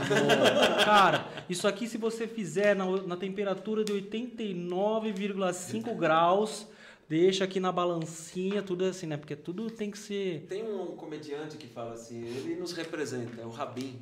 Rabin. Nossa, Rabin. Cara, é brincadeira, Cara, meu. meu. É muito doido. Então, o então também. Então, Então, cara. Porque ele fala muito Então. Né, Ele fala assim, meu, isso é tudo, cara. Isso é tudo. Tudo é, assim, é, tudo é muito legal, outra né? que a gente fala é top. Agora virou, Top. tudo é Não, top. top é horrível. Top é Desculpa horrível. se você tá me, me assistindo e assim? fala top. Pô, mas eu falo. né? Top. Top é horrível. Para de falar top. Tá bom, eu vou parar. Por favor. Tá bom. Não, eu tô falando com os nossos. Não, mas eu falo. Porque top, mano, é- top é tipo assim, é, é, é o fim do. É o, é o fim do. do- da, Foi top esse Parando programa? em 3, 2, 1. como que chama? Foi Esqueci o nome programa? disso. É, Esse programa foi top. esqueci o nome de- dos adjetivos. Agora tem um é o também. fim do adjetivo, cara. Tem um que chama AF. AF. Af eu uso. Eu também, eu tô usando, mas eu, não, não é de mim isso. Quando é muito legal, você fala AF. Mas AF pra mim é AF, cara. Não, isso é louco, é Meu legal. filho tá com uma que é assim, é taus. Tudo é taus. É Taos? Taus. Essa eu nunca vi. Taus. É da já, a gente já taus, tá. taus, taus, que taus E quando quê, o cara é, é treta mesmo, o cara é bom, o cara, aí tem uma também que é. É o bichão mesmo, hein? É o Não, bicho, não é- não. se é o bichão mesmo, Se é o hein, bichão doido. Não mesmo, hein? é, não é. Se é o Quando bichão, o cara é é- eu parrudo gosto dele. mesmo, é cabron. É, Cabron é no México. É, México. É, Se é o bichão mesmo, hein, doido. não, não. o que eu cara. sei dessa daí não pode falar, hein? Podcast cristão, não. Os caras falam. Não, tá, tá na ponta da língua, depois eu vou lembrar. Escreve aí pra gente, ó, o pessoal tá rindo aqui, a Gelly. É, os tiozão querendo falar gíria. Eu, eu falo. Eu falo, por exemplo, as, Eu sou o as- mais novo da mesa. As Os pessoas. jovens da igreja costumavam me, costumavam me falar, pastor, agora é assim, você fala assim. Não, as, as pessoas ficam elogiando que eu tô fazendo uns vídeos de. de. de anime, né? Anime. Eu tocando os animes, os temas dos animes. Então daí eu falo que eu tô fazendo cosplay de jovem, entendeu? Olha, eu, Pra parecer mais jovem. Então, Pô, mas uma- eu era líder de jovens da igreja uma época, falar. cara. Foi essa, essa que tava na minha Deixa cabeça. eu ver. Eu falei que não pode falar. deixa que eu um, falo. dois, Deixa que eu falo. Pode deixar que eu falo. Não, não falo. não. Não fala assim. Eu era líder de jovens da igreja, aí tava, a gente, a gente É tava. zica. a É gente- zica. É zica. zica. A gente tava aconselhando um casal. Da- casal não, o cara queria namorar a menina, ainda não tá. É brabo, desculpa. É cortar. brabo. brabo, O brabo. maluco é brabo. brabo. Aí o cara chegou assim, é, eu cheguei pra ele e perguntei, quem é seu crush? Eu falei, crush, mano, crush, Crush. pra mim é aquele refrigerante lá de Crush. laranja. Crush. Nossa, minha mãe adorava tio, crush. Refri- Olha pros crush. lados que a gente vai, velho. Isso é massa. Eu acho incrível no podcast, mano. Nada a ver. É top. Antes. É top, mano. antes de começar, Zica tava do rolando até É zica, cara. Zica do pântano. Nos bastidores era, o assunto era Pantanal, cara. Pantanal. Ô, larga a mão. Larga a Falar mão. nisso, né, Edu? Falar nisso. Não, falar Nós nisso. estamos que aqui, o, o Globoplay vai, já deve ter liberado já. Duca vai pegar Eu assisti já. Mas é considerações. Ah, só agradecer a galera que ficou aí, agradecer você, primeiro, tamo junto Cara, aí. o convite, quem me trouxe pro podcast foi o Caio. Eu tava lá um ano ensaiando e tal, aí o Dinho tá aqui também dando uma força aqui, vem me impulsionando, me empurrando, né? Mas quando eu comentei com você, no podcast que eu, que eu fiz com você, né? Sim. Eu falei, cara, a galera tá querendo que eu faça e tal. Aí ele falou, vem fazer comigo. Pô, aí eu falei, é, é um sinal.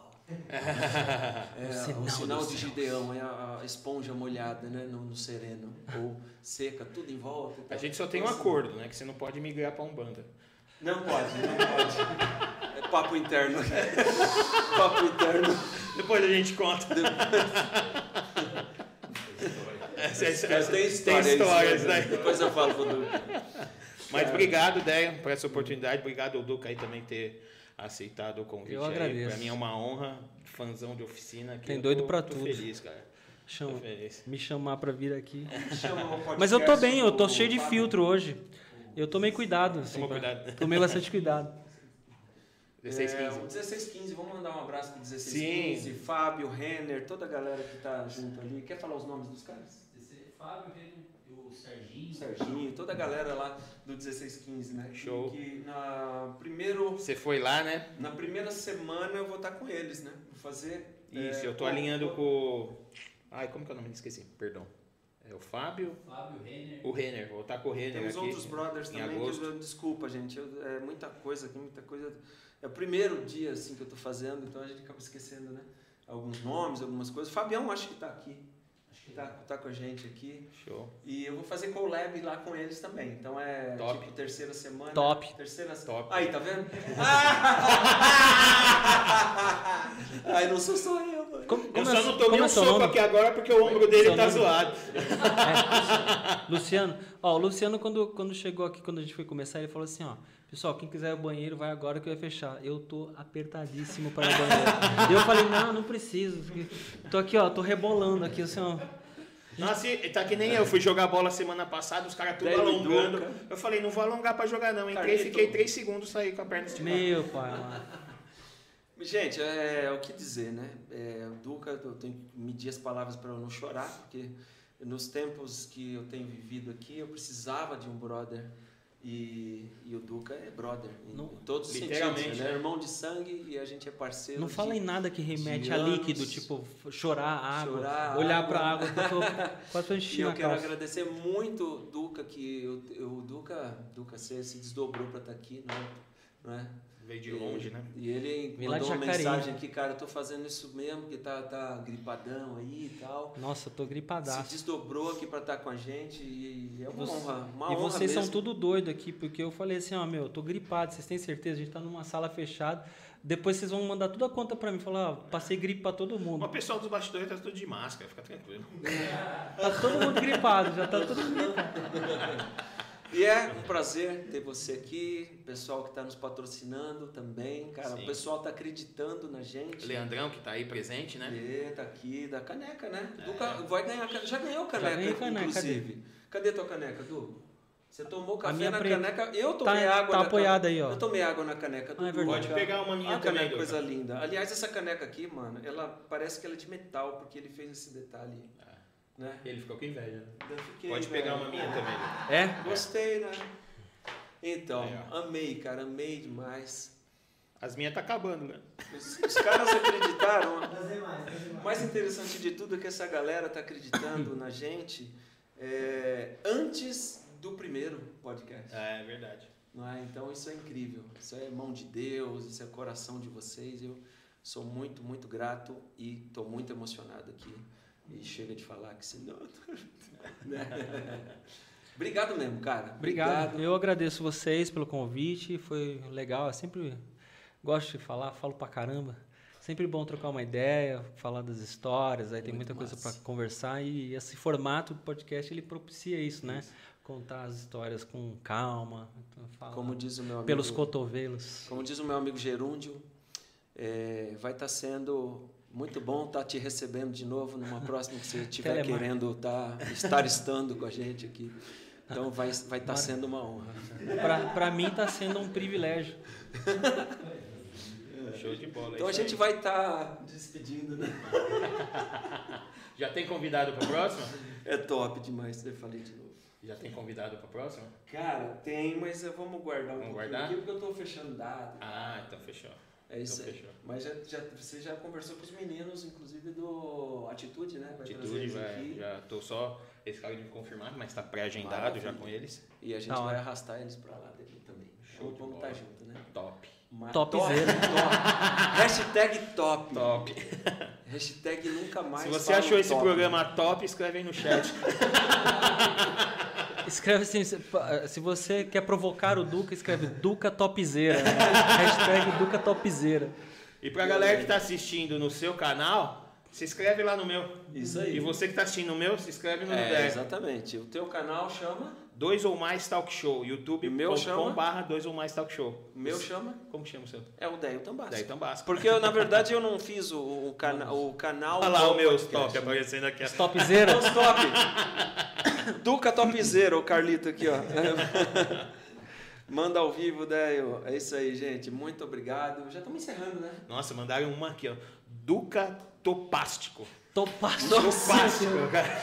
É o superlativo. Diego superlativo. Santos. Diego Santos. Duca Topaz. Topástico.